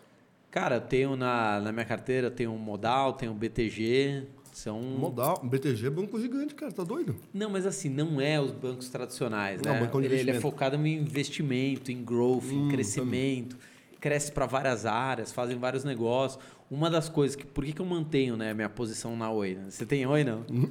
Nem a pau, né? Porque é RJ. Você tá me falando de hoje desde 2019, que a gente Desde gravou, 2019. cara. É. Mas é. Até hoje, essa tese sua tá longa.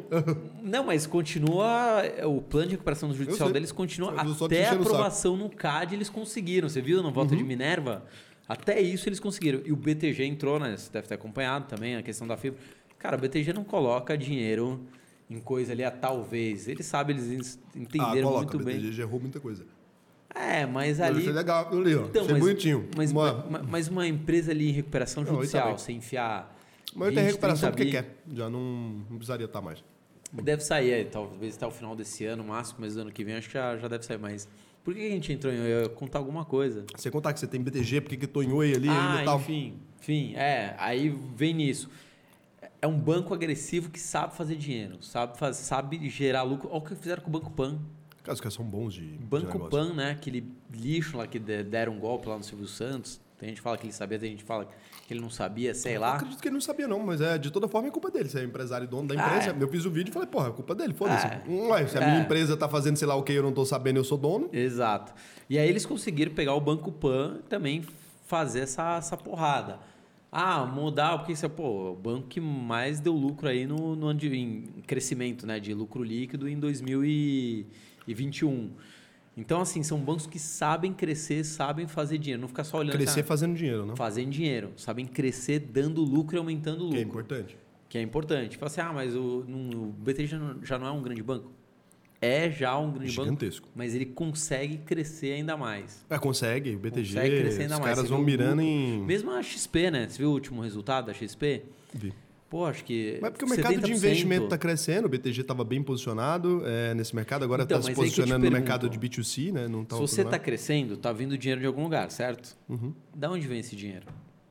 Do dinheiro você fala do, do mercado financeiro ali? É, tá, tá- Vamos lá, tem a capilaridade da XP. Os agentes autônomos, para eles ganharem mais, eles precisam captar mais Captar dinheiro. mais dinheiro, tá Basicamente, vindo o dos business é esse. bancos, de diversos lugares. Uhum. Mas de onde vem o principal fluxo? Dos grandes bancos. Claro, o O principal cara não fluxo tira de... lá, ah, tirei do BTG e levei para Pode ter um Não, outro? Pode. Hoje, é. do jeito que eles estão fazendo, é.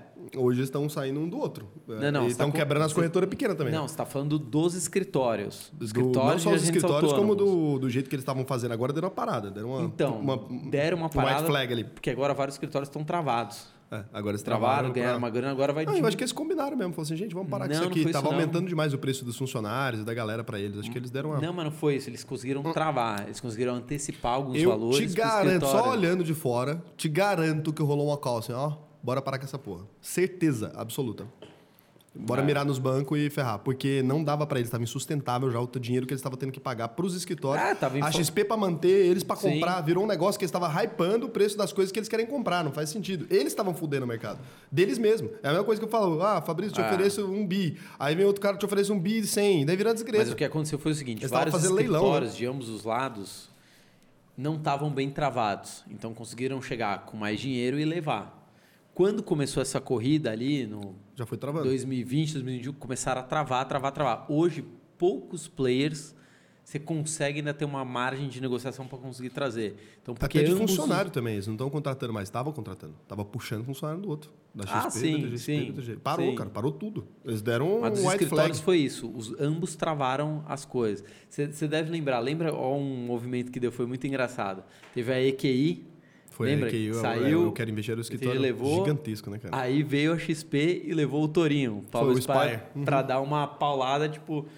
Pra né, ficar pau a pau. pra ficar pau a pau. Vocês conseguiram levar ali, mas nessa aqui é a gente que ganhou. Pegou também. Uhum. Então, mas agora deu uma, deu uma travada. Mas tô querendo dizer o seguinte: tirando isso, quando você pegava um escritório e trazia, que aí ele tenta derrubar a parte da base, né, 30, 40, 50% da base para outra instituição. Mas o grande dinheiro que entra nos escritórios de agentes autônomos, que entra para a XP, É de banco. vem dos grandes Com bancos. certeza, é dos bancos Então você imagina o tanto de dinheiro que é drenado todos os dias do grande Mas isso banco. já daria pra gente ter visto esse número, a gente não tá vendo ainda, cara. Não apareceu. Ainda? Ainda não, Não apareceu. apareceu porque assim, força. ainda tá entrando dinheiro, porque se não tivesse já teria aparecido. A gente não vê nos relatórios, né? Tem, ali você tem um acesso. Ah, a Sim, carteira de crédito, sim. o tamanho tá crescendo, cara. Sim. Não tem nenhuma carteira de crédito de banco que apresentou uma Não, diminuição porque, ainda. Porque ainda o crédito é o principal business do- dos bancos, não tem outros players, né? Pra Então, você- mas eu falo, a carteira mesmo, de grana disponível ali, tá subindo, não tá diminuindo. Porque senão os bancos teriam que mostrar os números diminuindo de dinheiro. Então, não sei que dinheiro é esse que a gente tá arrumando. E, e também aquele negócio, eles fizeram um provisionamento né, muito grande. Gigantesco. E, e agora começaram a aumentar de novo o provisionamento. O eles PDD. aumentaram o, Bra- é, o PDD. Acho que o Bradesco aumentou 27%, se eu não me engano. Na verdade, o Itaú reduziu um pouco. O Bradesco que aumentou. O Bradesco aumentou É, o último... Bradesco aumentou e estão último esperando um novo aumento ainda. Acho que ele vai ter que provisionar mais Pra- grana por causa aí. da porque, base de cliente porque eu acho com- que ele- provavelmente eles quiseram dar um resultado melhor fala lá, lá atrás, né?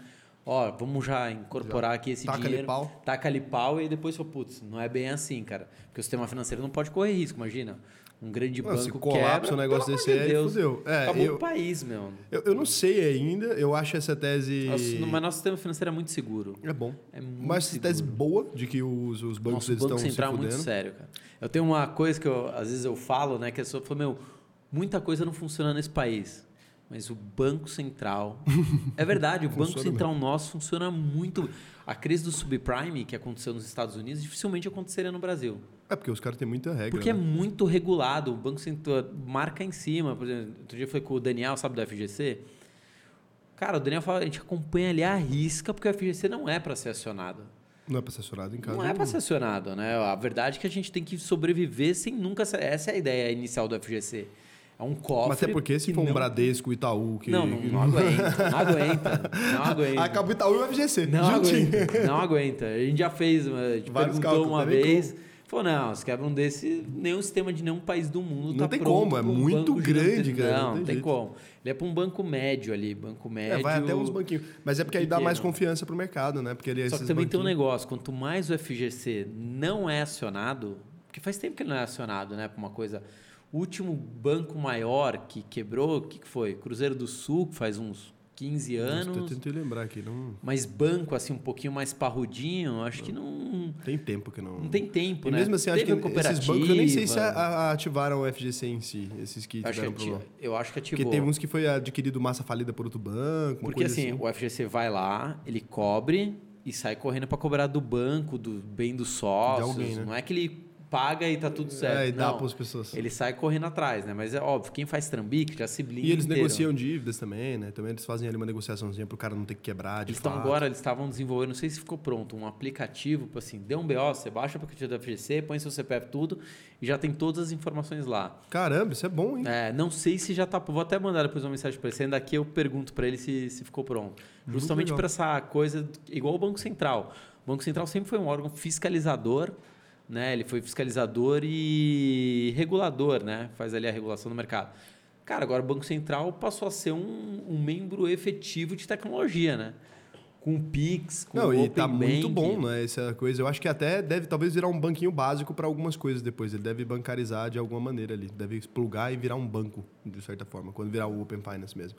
Acho É. que se você vai poder ficar sem conta em nenhum banco específico. Se você quiser só serviço de transferência, essas coisas, deve acabar criando um. De repente ele faz um, um banco- peer-to-peer, né? Você consegue emprestar dinheiro pros outros, sei eu lá. acho que não um peer-to-peer emprestado nem nada, mas acho que assim, sabe aquela coisa tipo, ah, não quero ter, eu quero um débito do, do, do Banco Central, para não usar banco nenhum. Acho que eles vão criar esse serviço. É aí. mesmo? Ah, cara, É tá tudo pronto, né? Ah, eles é? podem, tá tudo pronto, né? Porque assim, eles têm tudo ali prontinho. Mas é animal que assim, o Pode Banco plugar no Central, Banco do Brasil, né? Pode plugar Ele ali. vira um centro de inovação, né? Virou, cara. Nossa, mas Isso foi é muito, animal. Mas foi muito bom. Você vê que agora eles aproveitaram que estavam fazendo essas regras pro Open Finance, liberaram pra galera aquele dinheiro sumido, né? Os valores a receber e tal. Começou e hoje, né, de novo o site. Começou hoje né? de novo, mas aí tá pra, novo. dividido por Cê- datas. cê- Você deu uma olhada? Não tem como, porque tá pra 1983 atrás, né? Então, fi- ficou um negócio pouco confuso isso. Não é, é porque tem as, as datas. Então, tem as datas. Começa ali comecinho de março, não, não, mas se você consegue checar hoje, meio que já fala que não tem dinheiro. Não, ele fala que não tem dinheiro dentro daquele período observado. Entendeu? É porque assim, ah, é até 1983. Aí se você não tem nada, É, essa... agora tá, que tá 1964 para baixo, ou 69, 60 É e isso, aí até pra 60 e baixo. poucos. Aí ali, se você não tem nada, até 60 e poucos vai dar nada. Então, aí mas na olha que próxima leva, 83. Aí sabe o então- que, que ele falou? Ele falou, agora volte a procurar dia 5 de maio. É isso, aí você vai procurar dia 5 de Então, maio, vai mas de estar lá maio, aqui. mas pela, pela regra, deveria estar jogo- logo já em março, né? Pela, que é, por exemplo, eu nasci em 84. Acho que eles botou isso para não dar excesso de, de requisição. Cara, acho não que ficou tentando. confuso nessa história confuso. das datas. Ficou confuso. Eu mesmo não Mas é consegui porque entender. bugou. Não é porque bugou, meu. Ah, é esse negócio. É até 64, depois vai ter mais, até mais. Aí eu acho que eles só colocaram essa data pra você não ficar tentando loucamente vendo de novo, entendeu? Pode ser. Porque senão dá muita requisição e cai, igual da outra vez. Pode ser, mas aí também, se você perde o prazo, por exemplo, se eu- a minha data for em março, mas eu só for buscar em maio, eu entro em repescagem, né? Eu acho que não. Tem repescagem. Se você não pega num período determinado ali de cinco dias, você entra numa fila de repescagem. Vixe, mano, você tá zoando? É, isso, isso eu dei uma estudadinha a fundo. Nossa, Por isso que eu tô te falando que, que ficou chato confuso. isso, cara. Porque já tá disponível hoje, mas para Mas é porque todos esse sistema é muito que antigo. Você imagina o sistema tem que buscar todos os dados de todas as contas que já existiram. No... Mas acho que isso já tá, né? Já deve estar no Não, banco de deve dados. estar, mas O problema imagina... É pra acessar isso, Tá aí né? a tela aí? Como é que é as datas? Olha o Villegas aí salvando a gente. ó. Caraca, a produção aqui. Porra, animal. Ó, então, antes de 1968 é do dia 7 a 11 de março. e a Então, data mas- de repescagem para quem perder a data agendada, porque você pode agendar para sacar o dinheiro. Então, mas já, agora você já consegue Não, é checar. agendar para sacar. Checar você pode. Essa é a data de checagem, ó, consulta e a Então, data então, agendada calma para poder O que que receber, tá eu a acho. data de checagem aí. Período de agendamento, consulta e resgate. Então, Não é consulta, certo? Sim. Mas se eu for hoje, eu consigo consultar. Não, você consegue consultar até 1968. Se você consultar e não é de até 1968, não adianta nada. Você vai consultar, mas não vai ter nada. Ué. Então, mas aí tá dizendo que só vai poder consultar no começo de março, né? É, mas é agora. Antes de 1968, do dia 7 a 11 do 3. Entre Então, 1968... março a gente. Peraí, cara. Março, gente tá é, em março agora, né? é isso aí. Aí Pô, a gente tá em entre... fevereiro. Então, aí entre 1968 e 1983, data de nascimento ou de criação da, da empresa. Então é a data das pessoas, a idade, né? Na verdade, não é a data do período de Não, apuração. não, é. a data de nascimento. Ou a CN abertura do CNPJ ou nascimento da É isso. pessoa. Aí entre 1968 e 1983, do dia 14 a 18 de março. Aí após 1983, do dia 21 a 25 de março. E aí a data de repescagem para quem perder a data. Então, mas já um tá, dia a mais. Mas a gente está em fevereiro e o Eles já site já, anunciaram. está aberto. Sim, mas não deve estar funcionando, aí só tá falando que tem. Então, mas teve gente que já deu e tá lá com o dinheiro, porque eu recebi no. Instagram hoje. Quando receber Tá o agendamento, confuso. para o período de 4 às 14, Tá de 14 confuso. às 24. Se você esqueceu, perder a data do período não tem problema. Não deixe de voltar valores a perceber na data de período informado. Se não comparecer nessa data e período, você terá que voltar no sábado de repescagem de acordo com o calendário acima. Se você também perder o seu sábado de repescagem, poderá consultar ou solicitar o resgate existente a partir do dia 28 de 3 de 2022. Mesmo se você não consultar ou solicitar o resgate do saldo existente, Não, seu dinheiro continua lá. não se preocupe, pois seu dinheiro efetivo está lá. Agora, realmente, meio Tem um, confuso. tem um calendário de março, que é para você começar a consultar por datas, mas hoje já está funcionando. E aí eu fiquei, eu mesmo não entendi. Eu não consegui entender. Eu tô achando que, confuso. caso tenha valores a receber no momento da consulta, você receberá data e período para consulta. Ah, você consulta hoje. Se você tiver períodos, se você tiver dinheiro a receber no momento da consulta, você vai receber a data e o período para consultar e solicitar o resgate. Então, Então, se você você uma testar hoje, pré-consulta é isso, você hoje para depois poder fazer uma Isso, as consulta datas serão de agendadas de, verdade. acordo com o ano de nascimento. Exato, é isso. É porque, tipo assim, você pode consultar lá, aí Você tiver consulta alguma coisa... uma, é uma pré-consulta da consulta. É uma pré-consulta da consulta. Cara, o governo é muito viagem, né? Ficou confuso, meu, porque eu, Porra! Eu, eu não consegui entender, cara. Falei, meu, já tá disponível, mas não tá. Ah, E outra coisa, é três links. Se você... É treta, meu. Eu passei o dia vendo Cara, que viagem. Será que Meu, alguém eu, aqui eu tem? fiquei puto, porque assim, eu passei o dia Deixa eu vendo botar o meu isso aqui hoje, pra não segundo. ter nada, cara. Falei, pô, já tive um monte de conta, meu. Não, Raulzito, teve uma galera que mandou já no Instagram que já consegui encontrar. Cara, eu tinha conseguido encontrar da primeira vez, achei. Fala assim, meu, consegui, que bom, tenho dinheiro lá, uma Eu também tinha achado uma grana. Então, mas achou e depois não, não achou mais? Agora não tá achando mais.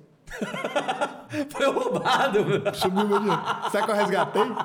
Ou você passou, sei lá, seu irmão... É porque eu ia seu- testar agora pra gente entender o que tá acontecendo. Porque eu sabia que eu tinha olhado antes e tinha achado. Aí o site caiu. Agora eu não achei, cara. Nada. E agora não tem nada, meu. Posso falar na dúvida? Eu vou entrando e vou vendo. Eu também, vou entrar Tá. vendo, porque, porra, mas isso aqui vai ser divulgado já pra lá de março, E tá? A galera já vai ter recuperado o pergunta. dinheiro. Eu que faço Beleza. pergunta aqui. Você tá é, Não, mas eu quero você que é. um manjou pra caramba.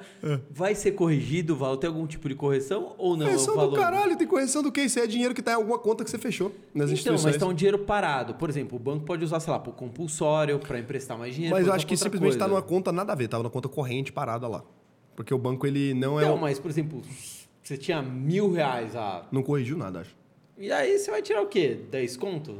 Ah, não sei se corrigiu, cara. Mas eu acho que não. Porque Não, assim. eu também acho O dinheiro de que conta não. corrente corrige? Não. Então não A não ser que você tenha... Porque o banco não ia deixar essa porra num dinheiro corrigindo. A não ser que você tenha ativado lá o, né, aquele negócio que rende automaticamente. Porque o dinheiro que achou meu caramba. foi, da, da época que eu olhei, era um dinheiro que eu acho, meu pai falou que segundo ele pode ser isso, que ele tinha feito uma, uma, uma poupança quando a gente era pequenininho e ensinado a gente a colocar o dinheiro lá. E cê- que, pelo que você viu, era o mesmo dinheiro, tipo assim, o É, valor e não pior era... que era uma instituição que eu tenho conta e eles nunca me avisou que esse dinheiro existe. Imagina o seguinte, a galera tinha conta no Bamerindos, Banco Nacional... Não, não, aí algum banco tomou de conta. Não, algum banco tomou. Então, você imagina isso pra você lembrar, não é impossível. Você Não, essa pessoa não sistema- sabe. Porque o meu tinha vários desses, assim. Tem tipo uns dinheiro desses. É, Você sabia que eu fui o primeiro jornalista do país a fazer a pauta do plano das poupanças? Lembra dos expurgos? Caralho, você é velho, hein, Fabrício? Foi o primeiro. O que que foi isso, Eu vendi, do- eu vendi a, Cara, porque um dos nossos clientes é escritório de advocacia, especializado em ações contra bancos. E aí os caras Fabrício, dá uma olhada nisso aqui. Tem um monte de gente que tinha dinheiro. Eu falei, não é possível. Ele falou, é. Teve um período ali de correção, o banco não corrigiu. Eu falei, não é possível. Eu falei, olha aqui as decisões. Eu falei, não acredito. Aí comecei a vender Você a pauta. pra todo mundo. Comecei a vender direto a pauta para os jornalistas e todo mundo duvidava. Falei, mas como assim? Falei, sério, me olha aqui a decisão judicial. Aí começou, aí a Record fez, a SBT fez, né? começou, começou. Aí pegou fogo. Isso aí ajudou uma galera, né, cara? Maior galera, me- dos meus Animal. amigos mesmo, um monte de gente eu levei lá pro escritório, um monte de gente pegou dinheiro. Aí o, tinha uma, uma determinada emissora que chegou e falou assim, cara, a gente não incentiva ações na justiça. Eu falei, vocês estão loucos, cara? É o dinheiro das pessoas. Como não incentiva ações na justiça? É, a gente não incentiva as pessoas a entrarem com ação. Cara, mas é a grana das pessoas. Primeiro que nem deveria precisar entrar com ação judicial. Deveria ser esse mesmo sistema, concorda? Deveria ser o mesmo sistema. E aí, um dia antes, um dia antes de terminar o prazo, né? Porque foi o Collor, Bresser, Collor Um 1, monte de Collor 2. Amanhã termina o prazo. Eu falei, pô, quem vai sair correndo atrás amanhã, tipo, igual louco, Ah, os cara é foda mandando também, ofício hein? pros bancos. O sistema é treta, meu. Nossa, os caras é foda. O Sacanagem isso aí, hein, o cara? sistema é treta. Quais emissoras você trabalhou mesmo? Não, a gente fazia pauta com todas, né? A gente Ah, tô fazia pauta- Só pra gente saber assim, a gente. Mas fora do ar eu conto, fora do ar Ah, eu tô conto. brincando. É, eu não... Ah, cara, é o seguinte, como é que foi a sua infância ali, adolescência? Você morava onde? Nasceu onde? Como é que foi essa porra aí? Caramba, eu me senti aqui no grupo do AA aqui, meu. Como é Mas que, é que isso, você tô viveu? querendo saber da sua vida, pô. Às vezes eu recebo uns comentários assim, né, no, no Instagram. Pô, Fabrício, você é playboy, né? Você tem um carrão. Eu falei, cara, se nascer num apartamento de 50 metros quadrados, morando em cinco pessoas, é ser playboy, então eu sou playboy. Playboyzaço. Porque essa é a minha vida, né? Nasci ali na Vila Mariana, era um apartamento de 50 metros quadrados, dois quartos. Eu e meu irmão num quarto, aí chegou minha irmãzinha. Então era eu e meu irmão e um berço de bebê num quarto. E meu pai e minha mãe no outro quarto, né? 50 metros quadrados. Mas na época, não sei se é porque você é pequeno de estatura, você nem sabe que você está num lugar minúsculo, né? Você simplesmente vive Do jeito que você nasce, você se acostuma. você se acostuma, né? Porque você não tem outra referência, né? Beleza. Só que quando que eu comecei a ver referência que alguma coisa estava errada?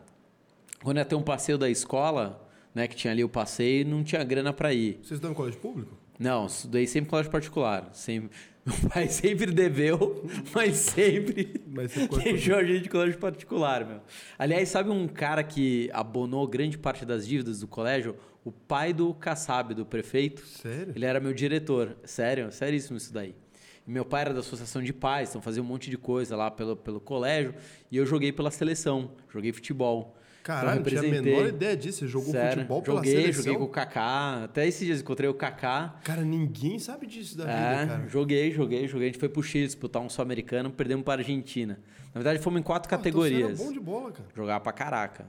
Mas assim, você não desaprende, né? Mas você não tem mais o mesmo ritmo, né? Mas eh, futebol você não desaprende. Mas fui, minha família achou que eu ia ser jogador profissional.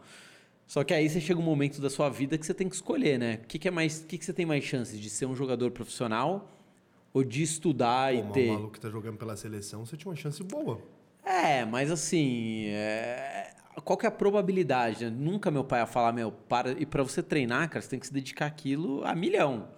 Né? Quando, quando eu joguei, por exemplo, quando eu fui jogar, o- disputar pela seleção é, brasileira, eu fui pro Chile, eu treinei durante dois meses, todos os dias, viagem, todos os dias.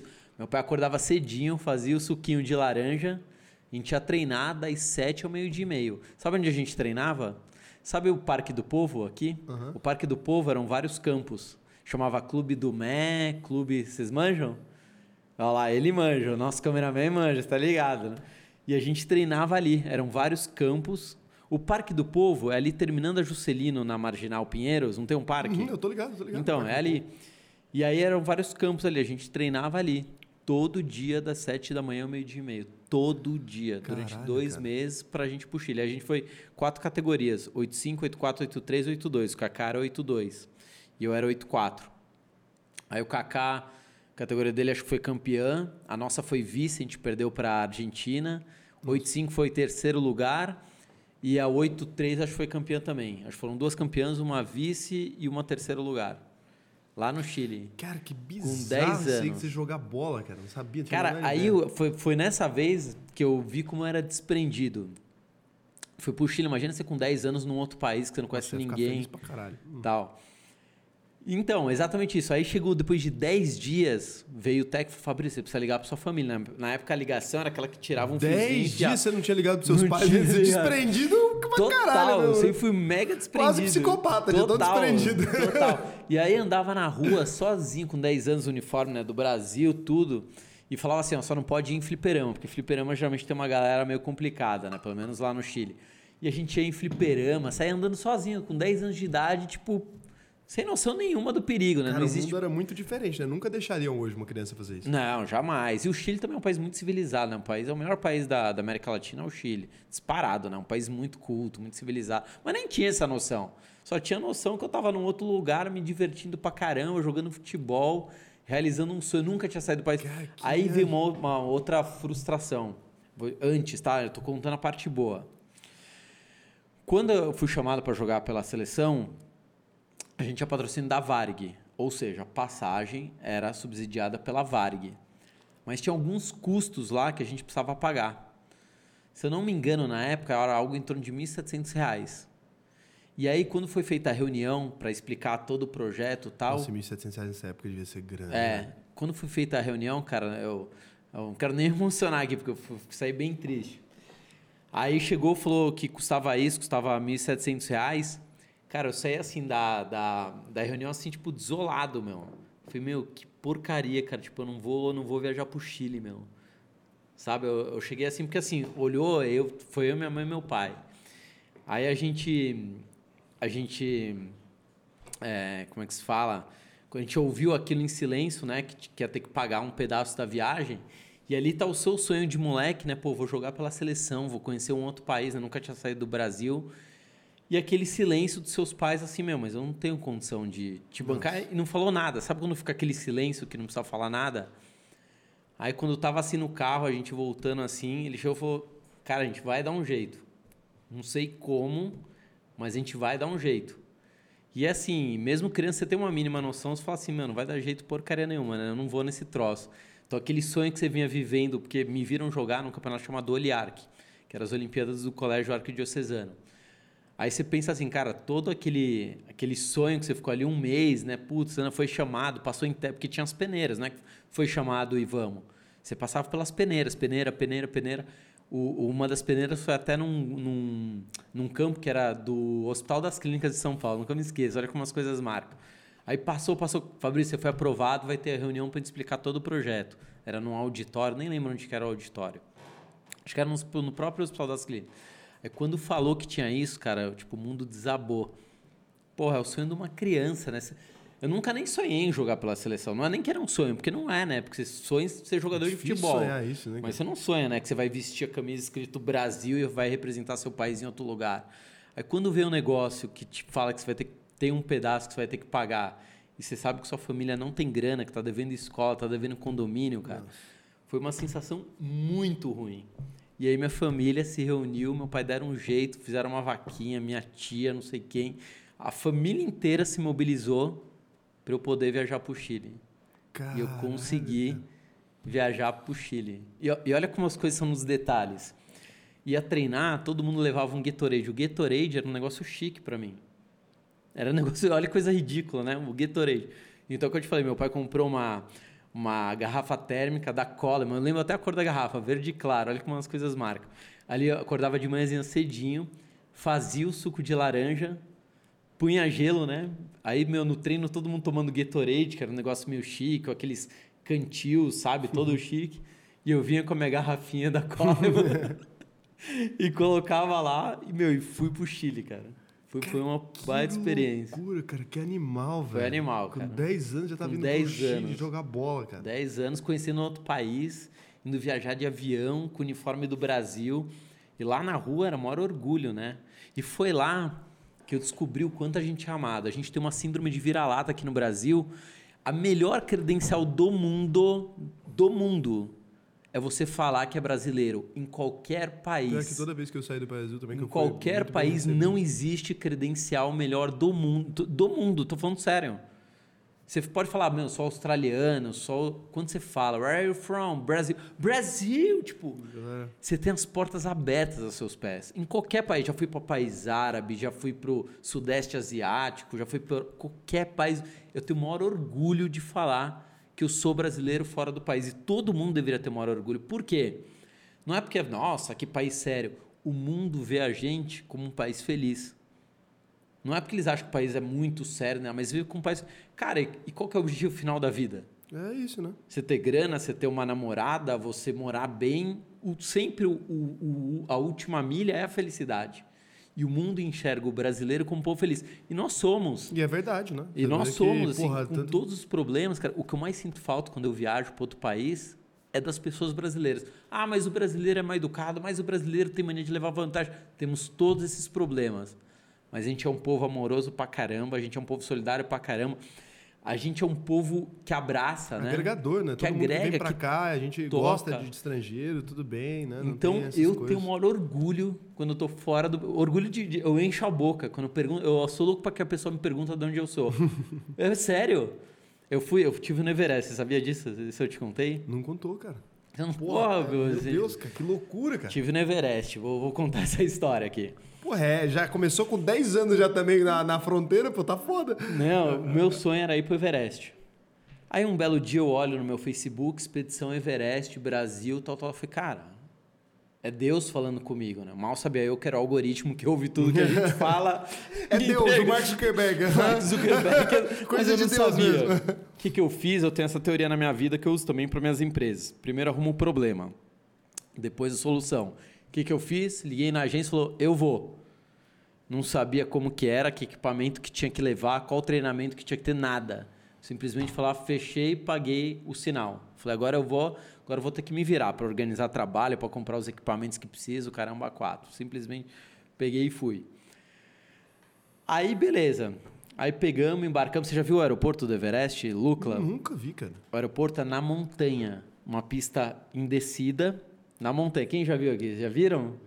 Já viu, né? Põe aeroporto de Lucla. L-U-K-L-A. Vocês vão ver eu a brincadeira. Na edição. E, e, e, eu sou apaixonado por aviação. Para mim, só de chegar no aeroporto já era tipo o must, né? E realmente é mesmo, que você voa no meio das montanhas. Nossa, que animal. Você olha, olha do lado da janela é montanha, olha do outro lado é montanha. Você voa no vale. No Chile também, pra chegar umas montanhas, né? É legal pra Também, a caralho, de cordilheira. Mas é mais bonito no, no, no Everest, então. Ah, é diferente. Uma é gelo, né? Mais gelo, dependendo da época que você vai. Não, acho que a cordilheira é sempre gelo. E lá é meio Mata Atlântica, né? Ah, é meio mata, É. perto do Everest? É, é. E depois, Que quanto, viagem, quanto cara. mais alta a altitude, mais frio, a paisagem vai ficando mais árida. Mais Vou árida. até ver isso aqui que eu nem consigo. Como é que é o nome Não. do negócio? Que o, o, o Villegas Aeroporto botou, de eu Lucla. Cara, tem uma foto que eu tirei sentado na pista, só Porto eu. de quê? Imagina você sentar na pista de um aeroporto, né? Tipo, só lá, né? Porque é um aeroporto, né? Completamente absurdo, né? Cara, que bizarro. Porto de Lucla, né? Lucla. Cara, que doideira, cara.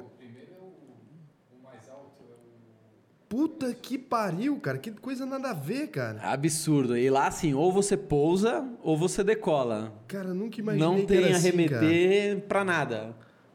Você, você decola. É verdade, não, Não, tem arremeter. bota... Daí tem só um monte de avião.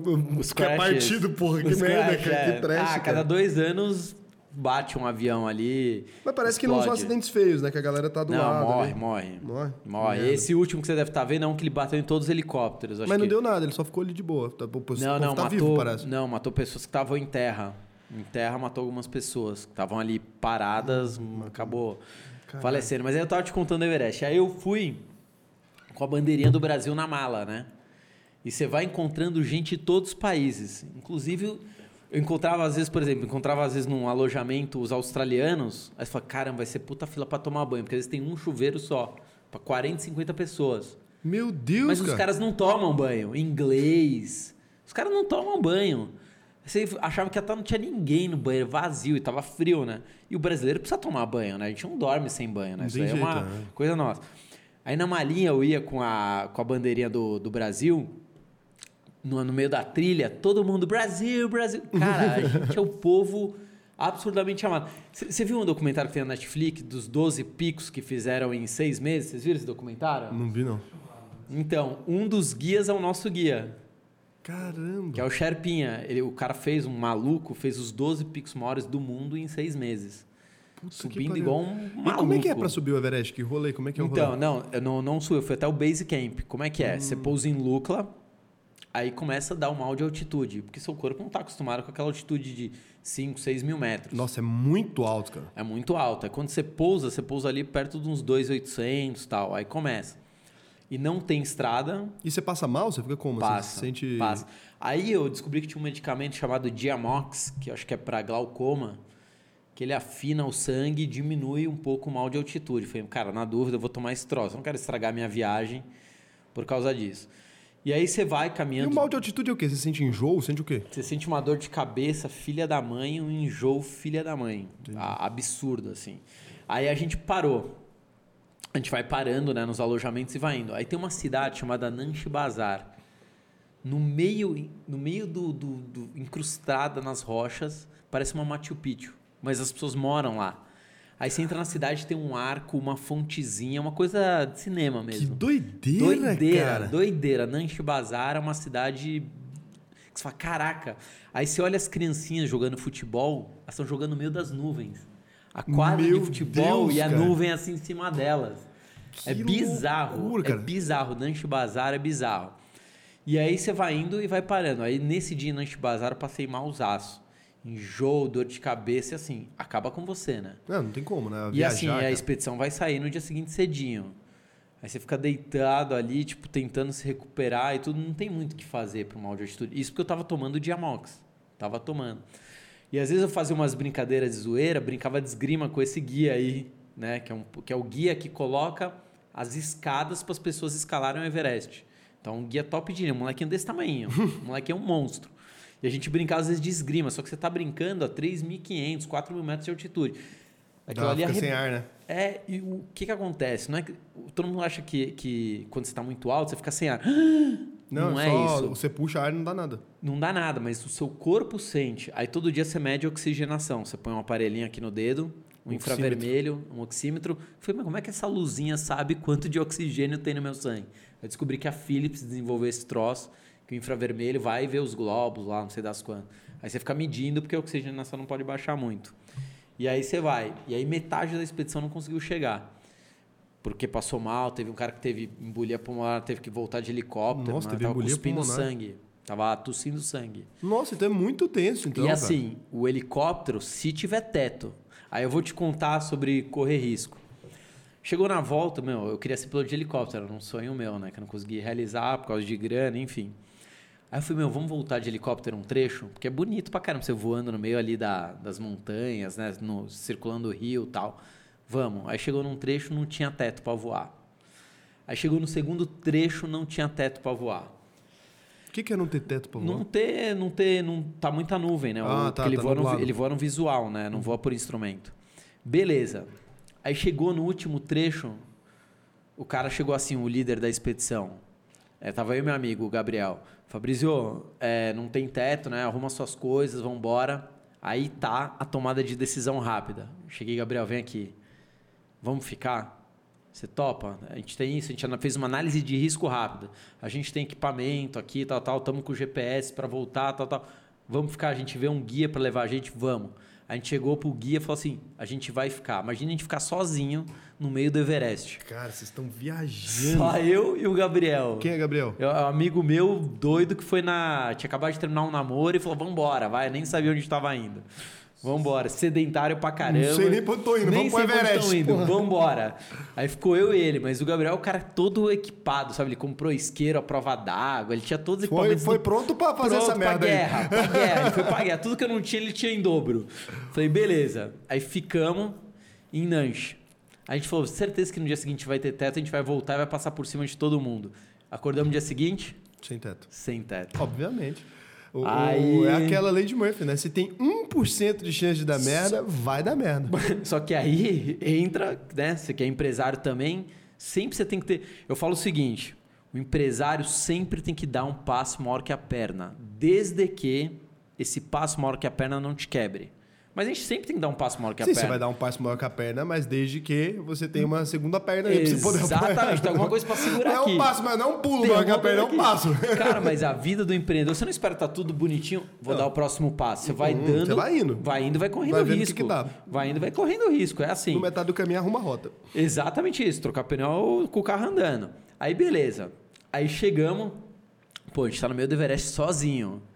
A gente falou, a gente precisa de um guia. Aí falamos pro cara lá do, do alojamento, falou, cara, a gente precisa de um guia. Aí me chegou um cara de 1,50m com chinelo Rider, tamanho 45. Cara, eu olhei aquilo, não precisa ser muito inteligente, por mais que ele tenha nascido no Everest, no Himalaia, que aquilo ali vai dar cagada. É óbvio, né? O cara no meio da montanha, escalando com chinelo Rider, tamanho 45, um cara de um metro e meio, não deu outra. Aí eles carregam tudo na testa lá. Eles carregam porta na testa, tijolo na Tudo na testa. tudo. Carregam 80, 100 quilos na testa. É bizarro de ver, tipo Homem-Formiga. Bizarro. Aí ele pegou nossa mala, colocou na testa, não falava nada de inglês, né? Aí comeu um prato de macarrão, isso tipo 6 horas da manhã. Prato de macarrão, assim, tipo, igual um doido. Falou, vambora, vambora, vambora, né? Fazendo assim, a gente foi atrás dele. Aí passou 100 metros no meio do Everest, ele escorregou, caiu em cima da mala, assim. Claro, meu, você tá de chinelo, Rider? Raider, 10 números maiores que o seu, é óbvio que você vai cair. Não precisa ser inteligente, é física básica. Porra! Com a porta com o negócio, É, negócio caramba, mala na é cabeça. óbvio, não precisa ser Com a mala na a mala cabeça. aqui, ó. E vai subir um monte de caiu, caiu, não, ainda bem que ele caiu É em cima da mala, caiu. porque ele ia cair em cima das pedras. Ainda bem que a mala Ia amorteceu. morrer. Ele tá- ia a- moer a as mala costas dele. ele. Aí veio a segunda tomada de decisão Cara. rápida que você precisa ali. Fizemos uma reuniãozinha, eu falei assim, eu e o Gabriel, falei, Gabriel, e como ele não falava inglês, não muito menos português, falou, cara, esse cara vai ferrar a gente. A gente vai ficar aqui à noite no meio do Everest e vai dar cagada. Aí vai- a gente vai estar correndo risco.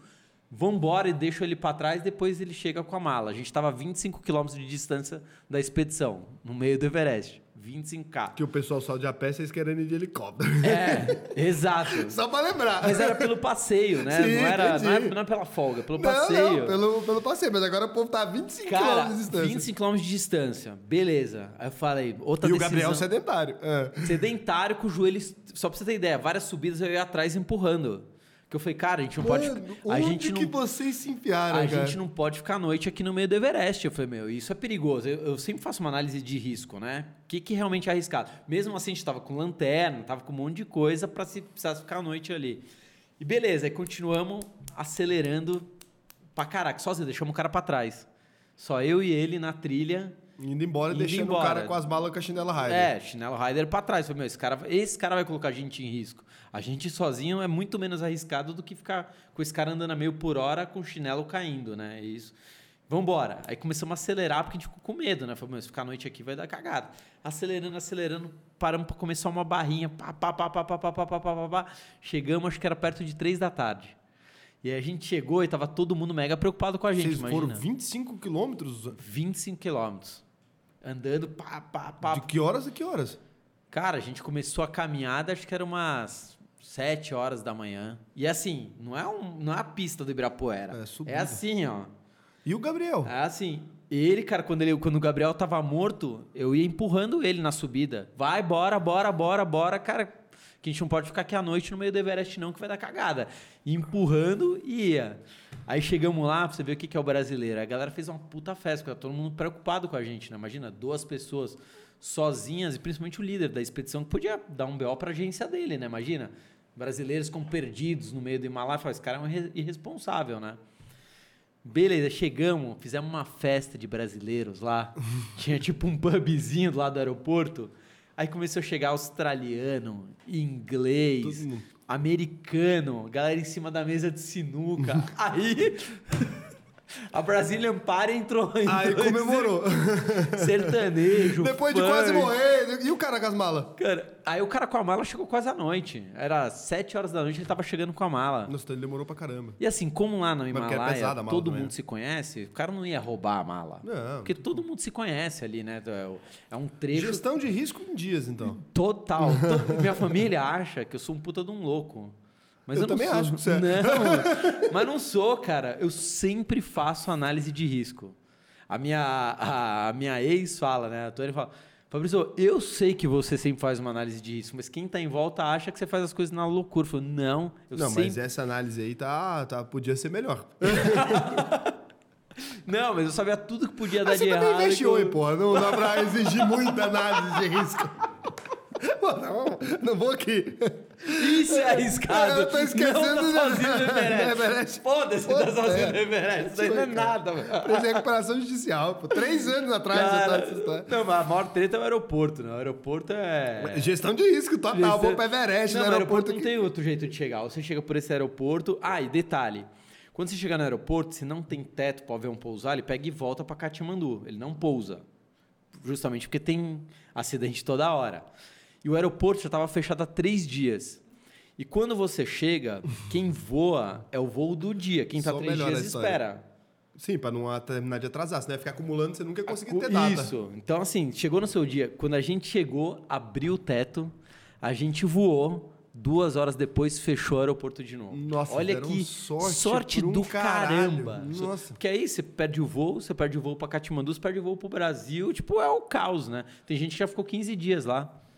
Que- e começa a acumular e não tem vaga, né? No Não, ferrando alojamento. Vai virando uma bola de neve. Mas a gente chegou, abriu o teto. Aí eu cheguei, imagina assim, invadir a pista de um. Tá tudo certo aí? imagina você invadir a pista de um aeroporto. Aí eu cheguei e falei assim, cara, meu sonho é tirar uma foto nessa pista do aeroporto. Ele, ah, vai lá rapidinho. Aí sentei. Gestão de risco, novamente. Não, mas ele não, não, não, tinha, não tava chegando nenhum avião ainda, né? Não tinha chegado nenhum avião. Aí sentei no meio da pista, fiz aquela foto, né, do aeroporto de Luca com aquela pista atrás lá, Nossa, tipo, bonito pra ah, porra. bonito pra caceta. Aí você olha, vê o avião chegando, aí você sai da pista e vai, aí o cara que autorizou tomou um esporro, por que, ele autorizou alguém a entrar? Porque é um aeroporto, É um né? aeroporto, né? Não parece, no meio da pista não parece, foto. mas é um aeroporto, né? Tipo, é meio absurdo, mas é um aeroporto. Um aeroporto tem um muro no final, né? Tipo, você acaba no muro. É verdade, você acaba no muro, o Tá aeroporto. Um Absurdo. lugar tranquilo pra ir, Everest. Seu, suas explicações Cara, me mas- deram vontade. Mas foi um sonho. Aí a gente entra num outro negócio. Você também gosta de aproveitar a vida, né? Sempre viajando. Foi, meu, jamais admire alguém que tem grana.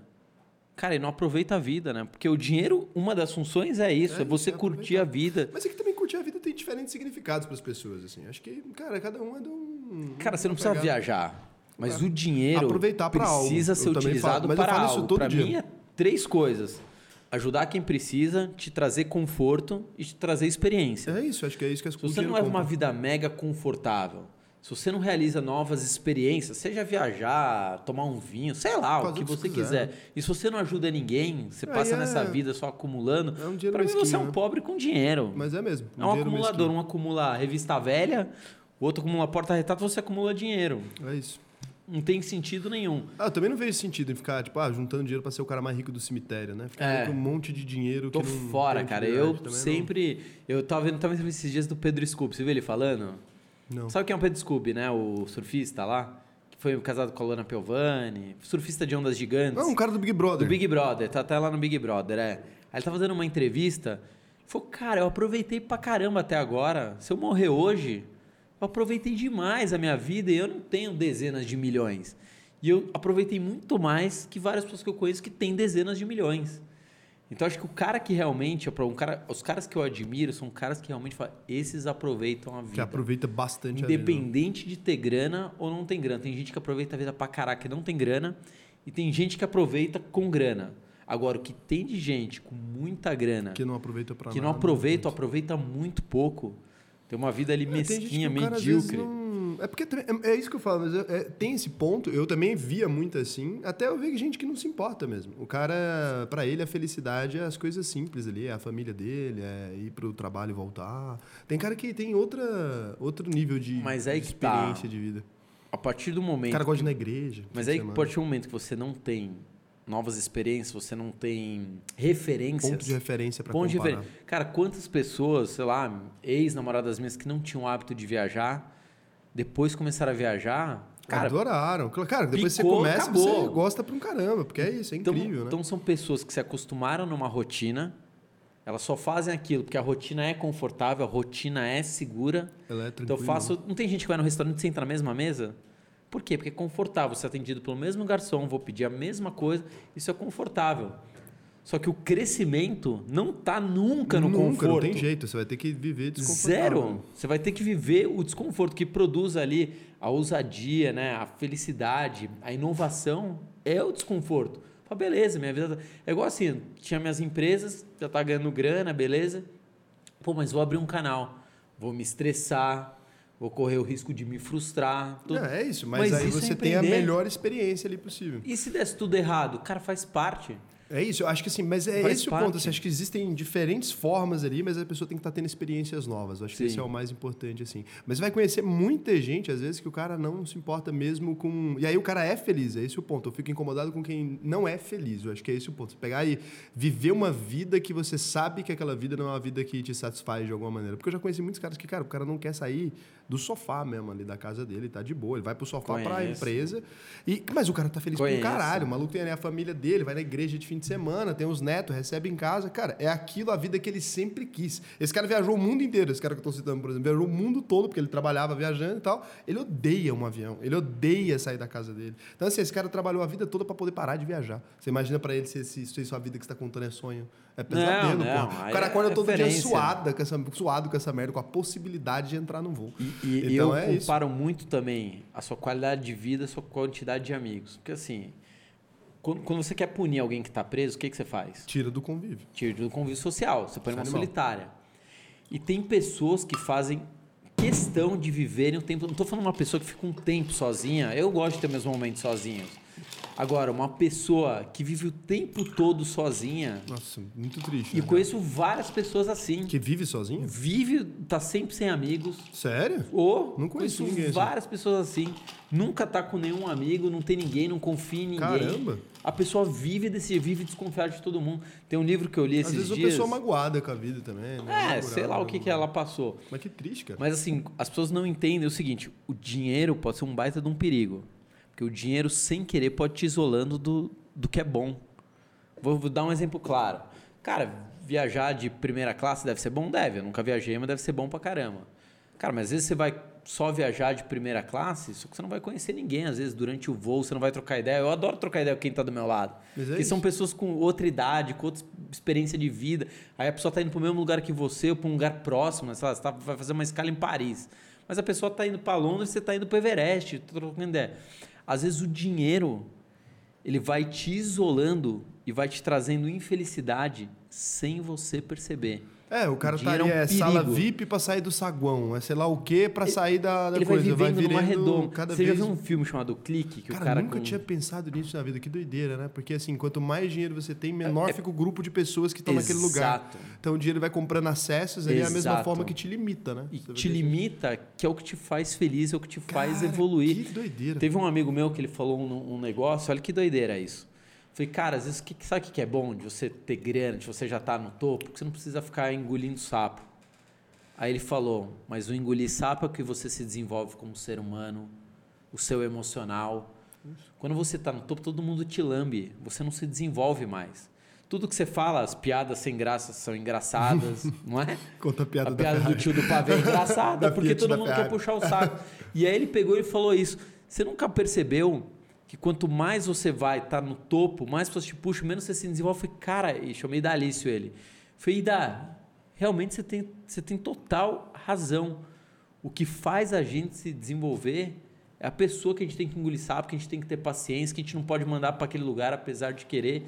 É isso que faz a gente se desenvolver. Eu nunca tinha parado para pensar. Falei, então, assim, o dinheiro, o poder, né? pode ser beleza, pode ser poder político, pode ser fama, pode ser a grana.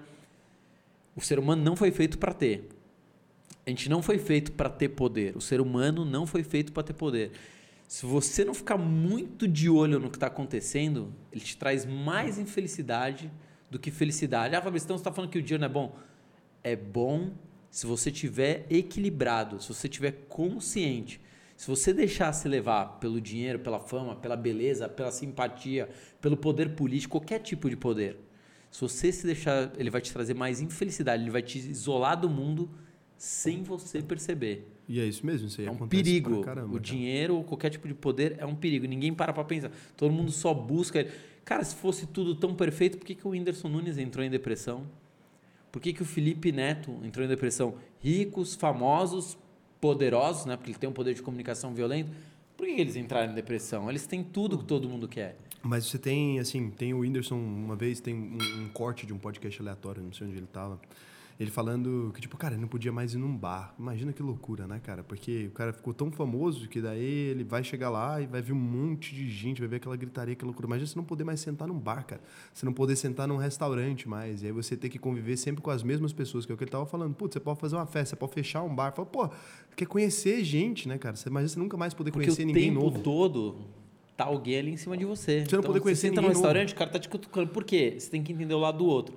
O outro não vai ter Não, mais aquela Ele oportunidade. tem a oportunidade de te encontrar. E eu, sei- mas eu entendo pra caralho isso. Só que aí eu fico pensando isso, né? Qual que é o limite daquilo que eu quero ser conhecido? Porque eu não quero chegar num nível que eu não consiga mais beber uma cerveja. Porra, eu faço merda pra um caralho. Eu gosto de ficar bêbado de madrugada. É, eu igual- eu abraço os bêbados na rua. Eu É. não tô nem aí, cara. Eu vivo Ó, assim a vida contar, inteira. Vou contar uma, uma situação aqui que aconteceu esses dias. Eu tava na, tava na praia, morei um tempo na praia durante a pandemia. E aí eu fui num restaurante à noite, era 10 horas da noite, eu fui só de bermuda, sem camiseta e sem chinelo. Descalço, no meio da praia, do Badaway, que é um restaurante lá de Maresias, um restaurante até conhecido, Medina, tá sempre lá. E eu falei, ah, quer saber? Vou. Aí eu entro, né? Como a gente tá exposto, né? Falei, putz, será que tem alguém aqui? Parece um maloqueiro, né? Num restaurante chegando assim, descalço, né? Com o pé todo preto. Beleza, comi, só sei porque eu conheço os garçons há muitos anos, tal, comi, tal, tal, fui embora, beleza. Aí dois dias depois me liga a menina que trabalha com o Thiago da Suno, Thiago Reis. Porque precisava me dar uma camiseta, tal, tal, tal. Falei, Fabrício, preciso seu endereço. Te dá uma camiseta porque você tá sem. ela falou, Fabrício, você não tava no Badawi no final de semana? Falei, tava. Falei, você não reparou, né, que eu tava descalço e sem camiseta? Não Falei, ah, reparou, não. pra te fazer. Tô te mandando a camisa porque. Cara, eu sou igual você, cara. Quando eu tô É, ali, tô meu, eu merda. vou subir em cima da mesa, eu Não, vou tocar ontem. o terror Ontem era tal, tal. tardão, assim. Aí você peguei. precisa começar a se preocupar com tudo, porque alguém, não sei o quê, pode... Não, eu, o dia que eu me preocupar com isso, eu deleto o canal, cara. Dia que eu me preocupar. Se passar pela minha cabeça de eu começar a mudar o que eu tenho que fazer da minha vida por causa disso, eu deleto o canal. E é o pré, aí só assim, você reclama não, porque quando eu entrei. Não, eu sabia sabia. o o bônus, Mas não que eu tenha que ônus? parar de fazer. E que as pessoas Não. podem comentar, podem comentar. Não. Agora que eu vou parar de fazer as coisas porque vão comentar, mas não. imagina o seguinte, sua imagem tá atrelada a alguma empresa motherfucker, Foda-se. Você postou isso, o negócio viralizou. Mas eu sempre fui E escroto na internet tem- também, então eu sempre fiz merda pública pra for não assim, ter esse problema. E no, no contrato tá, se tiver alguma coisa que coloque a marca, nananã, você tem uma multa milionária, entendeu? Ah, mas é só não assinar esse contrato, né? Pelo amor de Deus, é, alguém tá assinando o contrato É, por mas você. às vezes exige, né? Se Mas eu um tenho minha própria plataforma de investimento por isso, porque eu vou lá e faço o que eu quiser, Sim, cara. E aí eu não sim. tenho que pegar patrocínio, nem depender de marca, nem nada, porque esse é o ponto que, que ferra tudo, né? É. Eu, assim, ontem eu tava tardão, assim, sei lá, era meia-noite e pouco, acordei. Tava com fome, não tinha jantado, pedi comida no- nos iFood da vida, sei lá. Daí chegou no hotel e o hotel, cara, sempre sobe e não podia subir, porque o cara falou, ah, não veio o cara aqui. Falei, pode pegar aqui? Eu falei, porra, posso. Mas eu olhei e falei, caralho, tô todo fudido, tá ligado? Tava de meia, né, e, e- e Eu short. sozinho. É, porra, tava dormindo, cara. Tava de meia ali, nem sei porque que eu dormi de meia, inclusive, já tá bêbado. Aí eu peguei e falei, porra, vou lá embaixo buscar. Nem coloquei sandália, só coloquei a máscara, porque eu falei, porra, vou me encher o saco se eu sair sem máscara e sair descalço andando no corredor do hotel, desci lá embaixo. Aí o cara, oh! Ok, o cara pediu pra tirar uma foto. Falei, porra, velho, que merda, Eu, cara. às vezes eu desço, cara, já viu umas calças de Ah, estilo Hare Krishna, vermelha com elefantinho, já viu? Porra, eu tô comprando não. no Vietnã uma dessa, e eu às vezes desço pra pegar comida. com a calça de Hare Krishna. Tirei a foto com o cara, meu cabelo tá tudo pra cima, assim, aquele negócio todo petecado. Esse cara tem a pior Remela foto. no olho. Todo cagado, velho. Tava uma da manhã, sei lá que hora é isso, meia-noite e pouco, sei lá. Nem olhei. Aí cheguei lá e peguei o negócio descalço, no meio do saguão do hotel. E o pior foi que o cara do, do hotel, ele não entendeu, né? Porque que o cara pediu pra tirar uma foto comigo. Então o cara deve ter olhado assim e falado, "Véi, quem que é esse retardado, cara? Porque achou que era um tipo que não existe. Um maluco doido, é. Não, mas várias vezes eu já topei uma galera assim, na rua, assim, bê- bêbado, tô fazendo alguma coisa. Eu falo, "Ah, foda-se, não, não tenho grilo com isso não, cara. É, eu sou um ser humano, não sou de plástico. Não, tá é, ligado? eu também nunca. Até porque assim, o problema é você arrumar uma briga agora o negócio. Agora, Não, não, mas isso aí eu resto- nunca arrumei na vida. Então eu nunca tive briga com nada. Não, então- eu sei, tô falando assim, pra quem. Mas, mas assim, você tá exposto, não adianta. Você tem um bônus. Eu fico pé da vida quando a galera reclama. Ah, não pode. Cara, quando você escolheu isso. Você não, tô, sabia. não tô falando você, não, tá? Não, eu não reclamo disso não. É? Eu tirei a foto feliz da vida. pô. Agora, quando eu vejo os artistas. Ah, então, cara, quando você escolheu isso, você sabia qual era. Você quer só o bônus. É. Você quer fama, você não quer pagar nos lugares, Não, você quer- quer ganhar bem, nananã, trabalhar com o que gosta, mas o ônus você não quer. Aí é foda. Cara, veio o bônus e veio o ônus, você tem que aceitar. Mas a pessoa, quando te seguiu também, ela aceitou o pacote completo. Ela não vai aceitar só o que tá lá. Ah, Tá ela- escrito no disclaimer, não tira Tá lá, fotos. não, não tem essa. Não, não, não é isso. A pessoa, quando ela te seguiu, ela sabia. Você pode ficar bêbado, você é um ser humano, você pode fazer merda, você continua sendo uma pessoa. Ela não seguiu uma pessoa? Sim, total. Ela não seguiu uma marca. Se ela quiser seguir uma marca, segue a Uhum. Coca, caralho. A Coca não vai dar merda. Agora, Mas você sempre coca que 50 agora você anos. gosta de um ser humano, você tem que entender que continua sendo um ser humano. Vai estar lá concordo 100%. fazer as merdas dele, vai estar bêbado, vai estar fazendo as bostas dele, tá vivendo, tá, sei lá, porra. Eu concordo 100%. Então cara. você não pode também querer seguir um ser humano e achar que ele não é um ser humano. O maluco às vezes vai estar num Você dia quer, ruim. quer- você quer a chuva, mas não quer lidar com a lama. Não tem né? jeito. Às vezes o maluco vai estar num dia ruim, às vezes o maluco vai estar de madrugada acordando pra comer um negócio, você achou ele pra tirar foto, vai ter que ter uma foto feia. Cara, tem, tem, duas histórias, vou te contar aqui, du- duas histórias que todo mundo pode estar num dia ruim. Mas acho que tem algumas coisas que você não eu pode nunca fazer. tive num dia mas ruim com as pessoas assim. Não. Tô de boa. Eu falo assim pra, Não, com, eu com quem me, me segue, sabe? Tipo, tô de boa Eu sempre. Vou, vou contar duas histórias que eu acho que você não pode fazer. Que é com uma criança. Você jamais pode tratar mal uma criança. Nossa, mas isso aí... Vou te falar duas histórias. Um filho do amigo meu era fã do Hamilton. E o Hamilton sempre fica aqui no Palácio Tangará, no hotel, quando vem correr aqui a Fórmula 1. E eles se hospedaram para conhecer o Hamilton. E esperaram o Hamilton no andar, sei lá, no terceiro andar, esperaram. Aí só tava o Hamilton, o segurança, ele e o filho. Pá, abriu a porta do elevador. Ele falou: Meu, meu filho é seu fã, tá custava ele tirar uma foto. O Hamilton olhou, virou a cara, saiu andando. O segurança empurrando eles, tipo, não chega perto. Nossa. Entrou no quarto e fechou a porta. Ah, mas ele tava no dia ruim. Não importa. Não, sei. Você jamais. E o Senna, que é um grande ídolo, o Senna fez isso com o Felipe Massa também. O Senna uma vez desceu de uma lancha na Ilha Bela, desceu da lancha, foi na praia, o Felipe Massa, cotoquinho, moleque, falou, você ignorou também. Cara, você jamais pode fazer esse tipo de coisa com uma criança. Jamais. Ah, mas tô no dia ruim, não interessa. Não, não sai de casa É difícil, não dá mesmo. Com uma criança, porque aquilo ali é um ídolo se desfazendo na frente. A criança, lembra da Copa do Mundo? A gente sofre. Hoje em dia, tipo, dane Porque a criança é total sentimento, né, Leva? A criança ainda é mais sabe pura. separar, né? A criança não tem a malícia, não tem a maldade. Agora, você pega um baita ídolo e faz uma sacanagem com uma criança, você olha, ah, Acabou. hoje eu não tô no bom dia, sai pra lá, fedelho. Cara, isso pra mim é Não, inadmissível. não- Ah, sei lá, toda vez que me param, eu fico feliz pra um caralho, vou ali, tiro a foto de boa, assim. É, às vezes a pessoa, se a pessoa for mais inconveniente, eu falo pra ela que ela tá sendo inconveniente, normal. Você Teve um cara, fala? Tem um cara que começou a me seguir no aeroporto, porra. O maluco foi, foi conversando comigo e tava me seguindo aeroporto, só que eu tava atrasado, tá ligado? Daí eu ia entrar no carro e não deixava eu entrar no carro, cara. E eu tava atrasado, faltava tipo 30 minutos pro voo. E eu fiquei, caralho, agora fudeu. O maluco não cala a boca. Daí eu falei, porra, velho, eu preciso embarcar, caralho. Mouse, tchau, manda mensagem no Instagram que a gente conversa. Aí fiquei Ah, conversando beleza. com ele por Você não falou que ele tava sendo inconveniente. Não, eu falei, pô, tá sendo inconveniente, eu quero ir embora. Eu falei pra ele. Cara. Aí falou, manda mensagem no Instagram Vou que a te gente falar uma conversa. outra coisa que eu fiz. Mas o cara ficou de boa, a gente conversa até hoje. né? Eu tava, eu tava, tava viajando pelo Nordeste, um cara ficou sabendo que eu tava, falou, Fabrício, eu quero te encontrar, precisa autografar o livro, tal, tal, tal, tal. Eu falei, cara, vou estar vou, vou tá no aeroporto é, de Recife, tal dia, tal hora. E aí, beleza. Aí tava ali, eu esqueci que tava. Aí quando eu olhei a mensagem no Instagram, porque eu não passei meu celular, né? Eu olhei, ele, meu, já tô aqui onde você tá. E eu já tinha embarcado. Hum, que nabo, cara. Nossa. Sabe o que eu fiz? Cancelou o voo, foi, voltou. Não, não vou cancelar o voo. eu saí, eu descobri que dá pra sair da sala de embarque e Dá voltar. pra sair. Aí você voltou.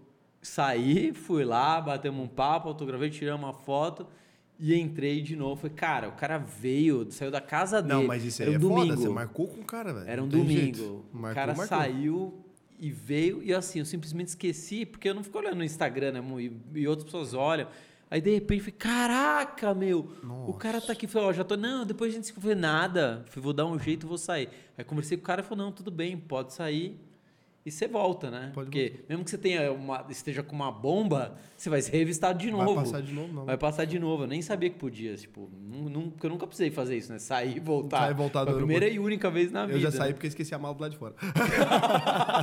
Você vê como é mega responsável. Pô, mas uma vez só. cara. Puta responsável. O que aconteceu? Não. Deixa a mala fora. Nossa, eu preciso viajar. Puta, eu preciso de uma mala pra viajar. Puta, esqueci lá fora. Malinha de mão, esqueci saí andando. saguão. Fui, não, foi E almoçar. ninguém roubou? Tinha- Não, tá, voltei, tava lá no mesmo lugar. Porque tem quadrilhas nos aeroportos. Sério? Porra. Nunca Aeroporto de Guarulhos. Porra, que você viaja Nossa, mais, né? tem quadrilhas, quadrilhas. Mas né? assim, normalmente é. Foi poucas vezes assim que eu tive algum problema, assim, porque eu não sei o que falar também. Às vezes eu fico. É porque eu não. Vou contar outra história. Eu fico meio paralisado, dependendo. Quando Vou a pessoa contar me outra conhece. história que você não vai acreditar. Manda aí. Tem um restaurante lá onde eu tenho casa na praia.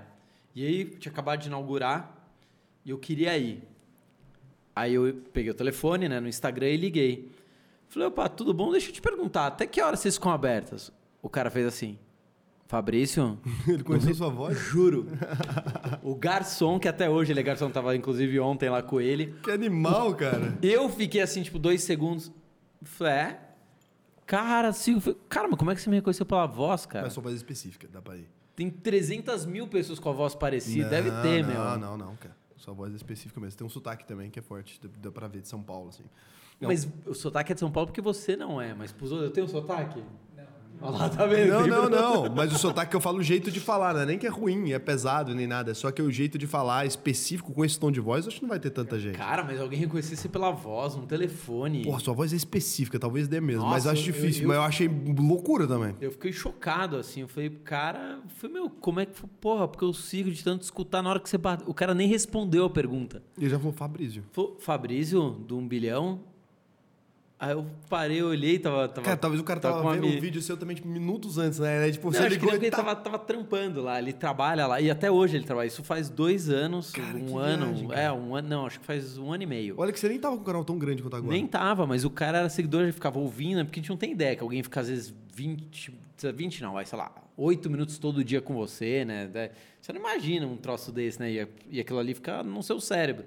E o cara reconheceu. Eu tava ontem lá com ele. Cara, Aí virou brother, né? Porque eu tô sempre lá no mesmo restaurante, e o cara virou brother. Mas olha que doideira, cara. Como é que alguém reconhece outro pela voz no telefone? Uma maluquice, cara. E mesmo que você reconhecesse, você ia ficar meio Eu não ia falar. Não ia falar, Porque eu ia né? ficar assim, porra, eu vou falar que Nada esse cara a não é ver, ele, né? velho. Eu, também não ia falar, eu eu, no máximo eu falei, cara, você parece muito com um cara de um canal de YouTube, depois dá uma olhada, você jogaria aquela pra ver se cola, né? Pra ver se o Mas cara o cara falou na... É, mas que ele tava, tipo, foi, gostava muito de você e tal, ouviu, falou, porra, bateu ali o cara. Acho que foi- essa foi a maior Essa foi uma loucura Nossa, foi a maior doideira, assim, foi meu. Como é que alguém reconhece outro pela voz? Eu cara? que aconteceu algumas vezes que eu tenho achado legal agora é tipo, lá eu fui naquele Puma, um hotel, já cheguei no quarto já tinha um Negroni, cara, porque o cara deixou um Negroni engarrafado. Você bebe? E no Tivoli também aconteceu.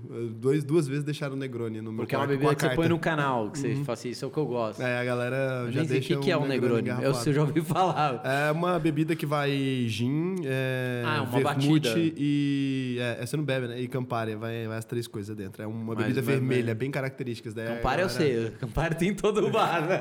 É a mesma coisa, vermute também tem todo canto, ginzão também, é a mesma coisa. Hum. E aí alguém fez isso daí, engarrafou. Não, tem engarrafado hoje em dia já, e aí o Hotel Puma lá, a galera do hotel deixou com a carta. Cara, eu, eu procurei ele no Instagram, tá trocando ideia com ele. e- Caraca, que E do animal. Tivoli também, já aconteceu duas Cara, eu vezes. gosto muito de ouro. Será que. A galera começa a... Eu deixei esse relógio, Pô, não sei se você vai escroto pra gostar. caralho, velho. Não, Eu eu gosto fiquei muito de feliz, dólar, cara. Gosto muito de dólar, poder deixar um dólar, cara. Mas você antes dava um dólar pras pessoas, né? Ainda dou. O que você quer pro futuro de um bilhão, assim? O que você quer fazer com essa empresa? Pra onde vocês estão indo? O que, que vai rolar?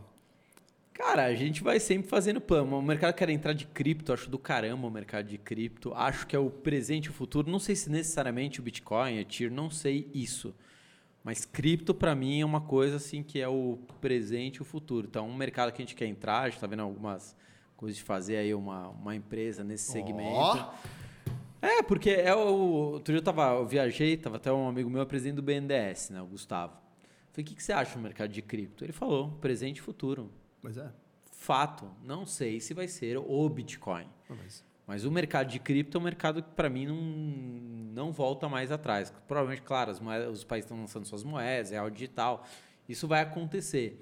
E eu acho que vão coexistir as moedas também descentralizadas, independentes ali. Vai, tudo vai coexistir. uma não vai dessa com a limitar. Uzi Cripto também. Ela Hã? discorda disso, a menina da Uzi Cripto, mas eu troquei a mesma ideia que você. O pessoal associa cripto a Bitcoin. Não necessariamente vai ser o Bitcoin. Pode ser que sejam uns ativos ou pode ser que inexista né, daqui dois anos. Né? Eu invisto tudo, eu espero que não inexista. Mas pode ser. Mas para mim é o presente e é o futuro. Cripto veio para ficar uma, uma E aí inovação você quer bizarra. empreender nesse setor agora? Eu acho que o mercado vai cada vez mais para lá. Não, o podcast demora a sair ainda, não quer falar aí mais ou menos o que você vai fazer. Não, Oi? faltam uns três meses pro podcast sair. Sério? Cara, a gente pode nem estar vivo né, em três meses. Como é que a gente pode estar então você vivo amanhã? contar seu projeto.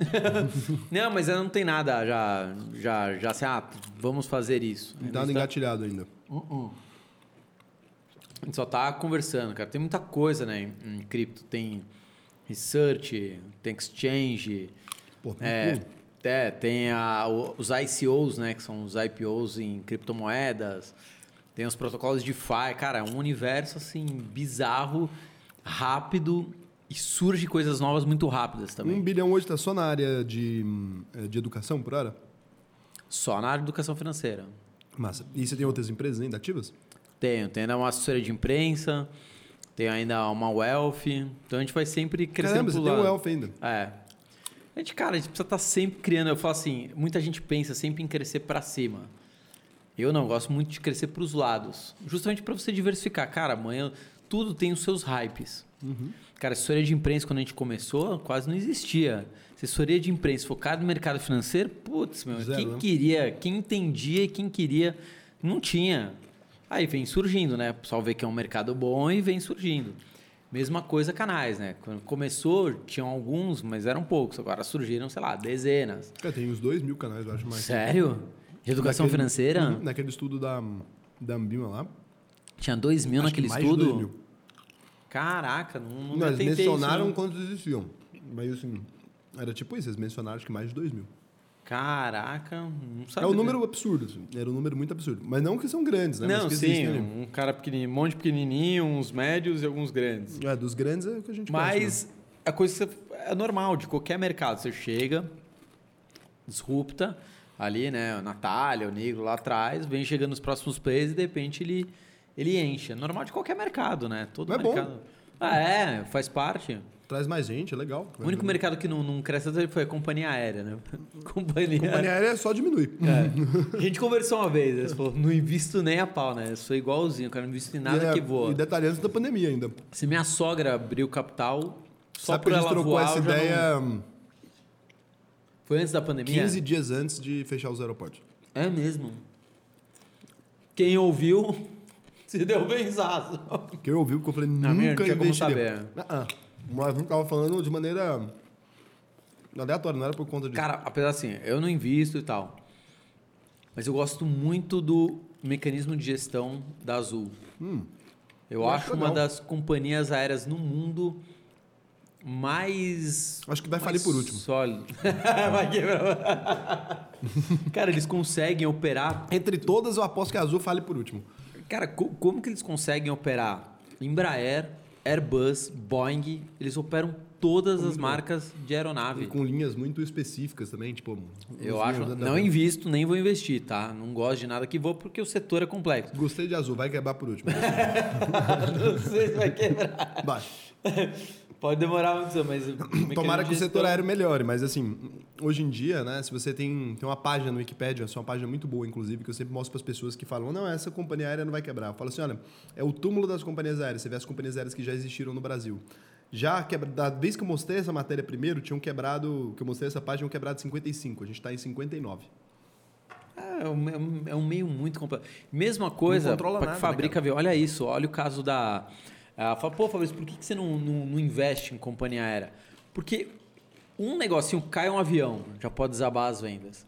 Tem um problema em um software da aeronave, né? Como teve lá no, no, no Boeing 737 MAX. Problema de manutenção, aumento de petróleo, tudo. Fala uma Tudo. coisa no mundo que não interfere em companhia É. aérea. Qualquer coisa. Tudo. Tudo. A crise no país. Viajam menos. Não, qualquer coisa. Você fala qualquer coisa, por mais esdrúxula que seja, tem alguma coisa a ver com negócios. Não, agora Tudo. começaram todo mundo a fazer online. Ninguém tá fazendo. Tudo, qualquer coisa. Qualquer coisa. Se você fala assim, não, não hoje tá nublado, interfere na, na companhia. mas é Cara, verdade. qualquer coisa. Não tem nada. Fala assim, porra, vai ter, aumentou a chuva. Já mudou. Olha só, uma das maiores companhias do mundo, uma das maiores empresas do mundo, a Boeing quase quebrou porque deu um pau no software. Né? A Boeing, por causa do 737 MAX, ela passou um milímetro ali de não, não, não- É que os Estados Unidos jamais deixaria, porque é um setor estratégico, né? Você Não, não, uma- igual o Brasil, tem a Embraer. Tem a. Embraer. A Embraer é boa, inclusive, uma das Não, melhores é empresas aéreas. Aeronave, mundo, de né? ultra qualidade, mas assim, dá um pau num software que derruba ali três, quatro aeronaves, a segurança é em jogo e as vendas são Cara, canceladas. dá e- problema na, na borracha. Tem uma época que teve companhia aérea que teve problema por causa disso. Um ciclo de alta na borracha. Você fala assim, o que, que tem a ver o ciclo de alta da borracha com o avião, cara? Os pneus do negócio que precisa para pousar. É só Toda borracha hora. natural, não pode ser sintética. E é um bitelo desse tamanho, né? Não é igual o aí, pneuzinho mas, de assim, carro, aí, assim. aí chega num ponto que você fala assim, caralho, mas tudo no Nem a mundo pau, afeta né? a companhia aérea, cara. Tudo. Um país briga com o outro, afeta a companhia aérea. Tiver uma empresa de balão, não. Nada que voa, eu coloco meu dinheiro, porque o risco do negócio é bizarro. O risco do negócio é bizarro. Cara, como é que um pau, por exemplo, sei lá, deu um pau no software da Microsoft, no Windows. Pô, vai ali, cai.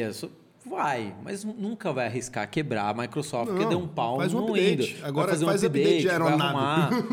Agora, cara, caiu ali quatro aeronaves. Cara, já abalou a credibilidade. Porra. Assim, eu vou arriscar minha vida, da minha família nesse troço. Inclusive, você sabe que o Brasil está há muitos anos sem ter nenhum acidente com uma aeronave. É, Grande. com- Acho que o último foi da Gol, né? Cortou asa porque muitos anos já. erro era- de controle é, foi aéreo. um outro né? cara que passou, né? Um É. avião americano. Então, desde essa época não cai nenhum. E, inclusive, chegou num ponto agora bem crítico, porque está indo por um número de anos já que é muito tempo sem um acidente aéreo. Eu, eu sou louco por aquele programa de desastre aéreo. eu sou louco para que. Também, Mayday. Eu Eu, sou louco para que ficasse 60 anos. Imagina, seria um negócio muito lindo, sem nenhum desastre Não, mas a aéreo. as companhias tendência é cada vez passar mais. Né? Mas os caras têm uma previsão, né? Eles fazem uma previsão de quanto em quanto tempo eh, tem uma tendência. ah, Mas vem diminuindo todo ano, né? Vem aumentando o prazo, os acidentes. É, aumentando o prazo. Porque os caras vão até o limite para está descobrir muito longe do prazo que caiu. original. Ah, a companhia aérea é antifrágil eh, nesse sentido, né? É. Pelos acidentes. Cara, todo setor fosse daquele jeito ali, ia melhorar a vida, né? Não sei. Eles podiam fazer isso com, com as empresas. É que isso- é que- o que quebrou na outra, você não faz. É que como mexe com a vida, tudo que mexe com vida, né? Tipo, o ser humano, o principal é a vida, né? Seja vacina. Então, o avião, como o avião mata muita gente, é muito traumático. avião choca. Choca, né? Aí é por isso que melhora. 250 Porque, tipo, pessoas. o carro mata pra caralho, não tem esse mesmo E sistema mais uma das empresas vez- sendo obrigadas a compartilhar e tal. Mas mata, tipo assim, dois ali. Não fica 200 famílias. Mais uma vez, os americanos, né, que ajudam o mundo, né? Com a NTNB. né? Não, não é NTNB, é a. Tá falando o nome de NTSA. título do. É, não é? título Não, do o título tesouro. do tesouro. Como, é NT, como é que é o NTSB? O órgão americano que investiga Não sei, cara. É uma sigla assim, NTSB, sei lá. Eles mandam equipe no mundo inteiro investigar porque que o avião, mesmo não tendo americano, nada. Só pra ver de qualquer. Só pra ver como é que é. Todo mundo fala assim, ah, Estados Unidos. Cara, eu prefiro ainda, já que é pra ser refém de algum país, porque algum país vai dominar, acho menos pior ser refém dos americanos. Deixa os americanos ali. Desde do que ser refém dos russos, Eles né? nem gostam de geografia também, eles nem sabem onde os outros países estão. É uma minoria ali. O negócio tá de boa também. Nem tão esses dias eu tava, tava no, no, no Instagram, aí a menina mandou assim, não, porque agora lá da Ucrânia, nada a ver, os Estados Unidos está provocando com a OTAN, papapá, tava na coisa. Falei, ah, tá, e a Crimeia, né? Que a Rússia... Não, mas a Crimeia sempre foi... Falei, e os espiões russos que eles matam pelo mundo inteiro, né? E o exército que eles colocou todo quando tava começando a treta. Nem É, era pra tá. Tudo. Ela é, então ela fala, ah, meu, para, não tem santo, né? Você veio falar pra Não, mim não, que mas os- os Estados Unidos é intrometido, mas o. Mas a Rússia. O bom é o Bolsonaro indo lá ver de qualquer. Rolês aleatórios. Tô chegando agora, o que que tá acontecendo? o Bolsonaro é meio doido. Tem dia que eu fico pensando assim, gente, que cara doido. Que isso assim, tem um conflito internacional pronto pra armar. Mas, tipo, Eu Acho que ele pega o mapa mundi ah, vou ali e tomar fala, um café com o Putin, "Cara, pô. Vai ser maneiro. Onde o bicho tá pegando? Cara, a Rússia tá quase em guerra. Ah, compra uma passagem pra lá. Eu fiquei sem entender. Que porra de ideia é essa? O maluco não quis ir pra lugar nenhum. Agora ele resolveu que vai pra Rússia. Não, e assim... Pô, vai pra Maldivas, não, tem praia, justo caralho. com não. O Putin, né, que é um, é um mega medroso do... Tipo, o cara Se tem você tá vendo do esse vídeo depois da data que ele foi e deu merda, esse aqui a gente tá gravando no Se dia. teve guerra, mas acho que não vai ter guerra nenhuma É? ali, pessoal. A gente tá gravando isso no dia 14 de fevereiro. O Bolsonaro não foi ainda. Então, assim, a gente tá falando previamente. Seja lá o que tenha acontecido. oh, se- Se não deu nada, você pode ficar feliz e rir com a gente. Se deu muita merda, desculpa, a gente não sabia que tinha dado merda. você viu com o presidente francês como foi a reunião? Você viu naquela mesa? Chegou a ver essa imagem? Porque assim, o presidente francês, né, Ah, o fizeram Macron, da distância, um é, voto. ele não queria fazer o teste com medo que ele pegasse o DNA do presidente francês, sei lá, pudesse fazer um filho, um Macronzinho, clone. sei lá, um clone, sei lá que os russos podem fazer. Põe lá, como é que fala, plutônio, né, envenena, sei lá. Ele não quis fazer o exame, eu acho que é até certo. Também não... Pô, o Putin é foda, né? cara, é ex-espião, Só o né? Bolsonaro quer tomar café com o Putin. Ex-KGB. Cara, o cara põe uma mesa né, de um quilômetro de distância pra E ficou uma conversar. foto estranhíssima, cara. Não, ficou esquisito, ficou, virou meme, Porque né? ele só não fez a porra do negócio da reunião com risco de pegar Covid mesmo, era ou, menos feio. Ou faz online, né, meu? Faz Não, ou, online. ou fala assim. essa porra, cara. Você fazer uma reunião ou- online com um presidente com o outro, tá doido? Não, mas, mas fazem as conferências, quando dá um BO, Eu acho todo que não mundo faz online, entra. não, cara. Porque faz. Pode, pode hackear aquilo ali, ter acesso Não, até na linha. O presidente americano, às vezes, quando tem de algum país algum BO, Mas tem a eles linha ligam numa linha especial, né? Uma linha especial. Eles têm um telefone que é eles. Mas mesmo via satélite, deve ter um satélite militar que ninguém hackeia e faz a. Deve ter, mas enfim, mas já que vai encontrar, porque fala assim, meu, faz então você os exames, né? Vem com o seu teste feito. Vem com o seu teste feito. Vai rolar quem vai. Faz o teste. um laboratório internacional credenciado, né? Ou leva seu próprio exame e o cara faz lá na Ou porta. fala pro laboratório mandar, né? Manda o laboratório, manda você, sua equipe, a gente paga. Quanto Deve ter algum francês nessa porra pra 15 poder fazer esse exame pra pra ele. um, um examezinho. Mas eu não sei o que, o Bolsonaro quer. Eu não sei. Se você imagina, tá rolando uma confusão. Chega um amigo seu, vamos, senhor, eu sou seu brother aqui. Eu tô ali e falo, gente, ó, tem tá no meu hotel lá, tá rolando uma Tá, tá o confusão. comando vermelho entrando Tá- em guerra com o PCC. Não entrou, mas tá tipo assim, tá geral assim. Aí o que, que você fala, meu, vou lá no baile funk no morro. Não, cara, mas duas facções entrando. Não, mas vamos um exemplo, um exemplo mais de boa aqui, vamos fingir que a gente é brother pro caralho. Tô aqui no meu hotel. Aí eu falo pra você assim, não, eu tô hospedado aqui no, no Sheraton lá e tal. Vamos lá beber um drink à noite, a gente combina aqui. Tal. Mas a gente combina sexta-feira que vem. Aí, da lá pra terça que vem, sei lá, do nada entra o exército dentro do hotel. um negócio estranho, começa.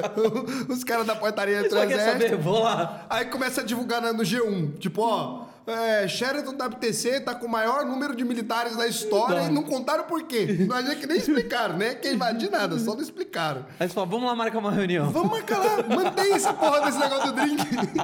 Mas não é aquele hotel que tá cheio dos militares sem motivo nenhum. Não, mas vamos lá. não, mas não é militar no país que tava tratando com a gente outro dia. É, mas bora, pô, vai ser legal. Pô, caralho, tá doido, cara. O que, que você quer Cara, mas fazer tava assim? querendo se aproximar dos Estados Unidos, na parceria comercial Não, melhorar. foda-se, vai ser Ah, legal. é, Pô, isso aí vai dar nada. Vai ser maneiro isso aí, porra.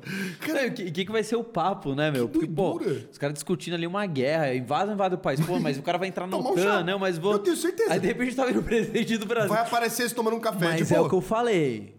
Brasil é sempre bem-vindo. Não, é bem-vindo. Futebol, Mas o Brasil é bem-vindo porque não fica entrando nessas porras. essas É. Que caralho de confusão do cacete. O que o Brasil tem a ver com isso, velho? O Brasil nem da Ucrânia não tem nada a ver, nem com os Estados Mas Unidos. você vai falar o quê, né? Deixa de ah, parceria essa porra comercial. Espera um mês, Ô, cara. eu só ia mandar pra esse um abraço, daqui uns três meses a gente topa. Tá? Que dois meses a gente volta a conversar disso, dá Gritei vontade. aqui, pô. Tá, tá zoado o negócio da Covid, hein? Vou ficar aqui mesmo.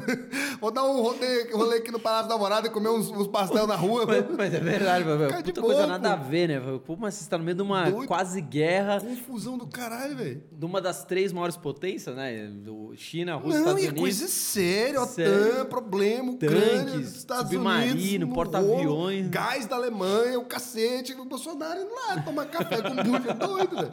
É louco. Tem hora que eu fico pensando que ele é doido, meu. Eu fico assim, gente, que doidura, cara. Não, ele não. Porque não trem tem- sair de controle daqui pra ali. Ele fala uma merda ali meio torta, os malucos cismam com a cara dele. Cara, ali. mas teve uma vez também, você não, não sei se você vai lembrar. Tava no meio do. Ah, acho que era uma crise de Israel. Acho que era Oriente, Oriente Médio. E o Lula falou que ia lá resolver. Ah, já teve Você essa também. isso? Mas isso aí deu merda. Chamaram o Brasil de anão diplomático dessa época. que deu- Oi! Foi Lula. Você tem um conflito. Mas o Lula não foi depois, eu 100 acho. anos acho que largou mal, porque aí chamaram o Brasil de Aí anão. vai o Lula. Vai, Lula. Tipo, tomar um café, não vem aqui. Tomou um café, pô. Deixa esse lá. Não, não, não. A faixa de gás, vamos dar uma maneirada ali na faixa de gás. Porra. O Brasil às vezes é sem consciência. É por isso que o povo deve gostar do Brasil. Anão diplomático. Você imagina se foi chamaram o Brasil de anão Mas diplomático. até é bom, sabe por quê? Porque começa a dar uma. Pô, a galera começa a tirar sal. Dá uma maneirada no dá uma clima maneirada. político, né? Esse negócio de eleição é muito sério, né? Quando vê uma O merda. presidente do Brasil Eu acho que foi pra isso. O Bolsonaro vou, dar uma aliviada. no Oriente Médio. Acho que isso aí é pra dar uma despressurizada. Você pensa assim, pô, cara, É tá- verdade. Tá lá o Brasil, calma, tá lá o Brasil. O seu exército de 30 mil militares. É 200 mil, pô. Sério? 200 mil militares o Brasil tem, cara. Caraca, então a gente tá bem tranquilo. Tá Se tiver doido, um uma exército guerra... grande pra caralho, cara. Não, se tiver uma guerra, a gente tá super tranquilo, né? Quem vai vir fazer guerra aqui, bicho? Tá doido. Mas esses ucranianos saem lá, não sei da onde, até chegar 50 aqui. aviões de caça destrói o Até Brasil. chegar aqui, cara. Não é isso. Vai, vai chegar aqui que jeito? Vai vir de avião de caça fazer o quê? Que destruir que parte que você vai mirar nessa porra? Tamanho desse A não negócio. ser que você seja um ex-espião, hein? Os russos ali vão Eles vão fazer o quê? Tá bom, você dominou o Brasil, conquistou, você derrubou Brasília. E agora? É pra ocupar. Olha o tamanho do espaço disso aqui, Ah, cara. A gente, nem a gente ocupou esse negócio aí. Ah, né? esquece. Não Ó, vai- então, já perguntei isso. E tem uma pergunta aqui que é clássica, cara. Então, dinheiro, você já falou, pra comprar experiência, o caralho, né? E a gente sabe que por mais que o dinheiro seja uma coisa muito importante, todo mundo acredita nisso firmemente, né? A gente já sabe para que serve o dinheiro. Não é necessariamente a coisa que mais importa na nossa vida. O dinheiro é um meio, né? O que é a coisa mais importante da vida do Fabrício? Cara, a coisa mais importante da minha vida. Olha, A família não é, pergunta- passa 10 dias sem ligar quando vai pro Chile. Você não vai meter essa, não. Não, não. Cara, às vezes essas perguntas. Esses dias um, um amigo chegou e falou, você perguntou, falou, qual é seu sonho?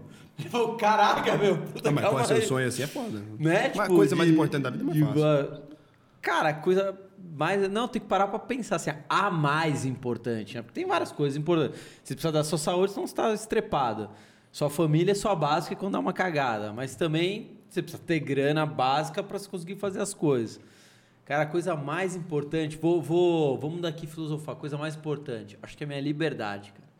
Acho que a liberdade, pra mim, é uma coisa assim, inegociável, sabe? De você não estar refém de nada, você não tá refém do seu trabalho, você não tá refém de uma pessoa, você não tá refém de uma situação. Então a liberdade de escolha, pra mim, eu não sei se é a mais importante, mas com certeza é uma das coisas mais importantes que eu mais é, cuido.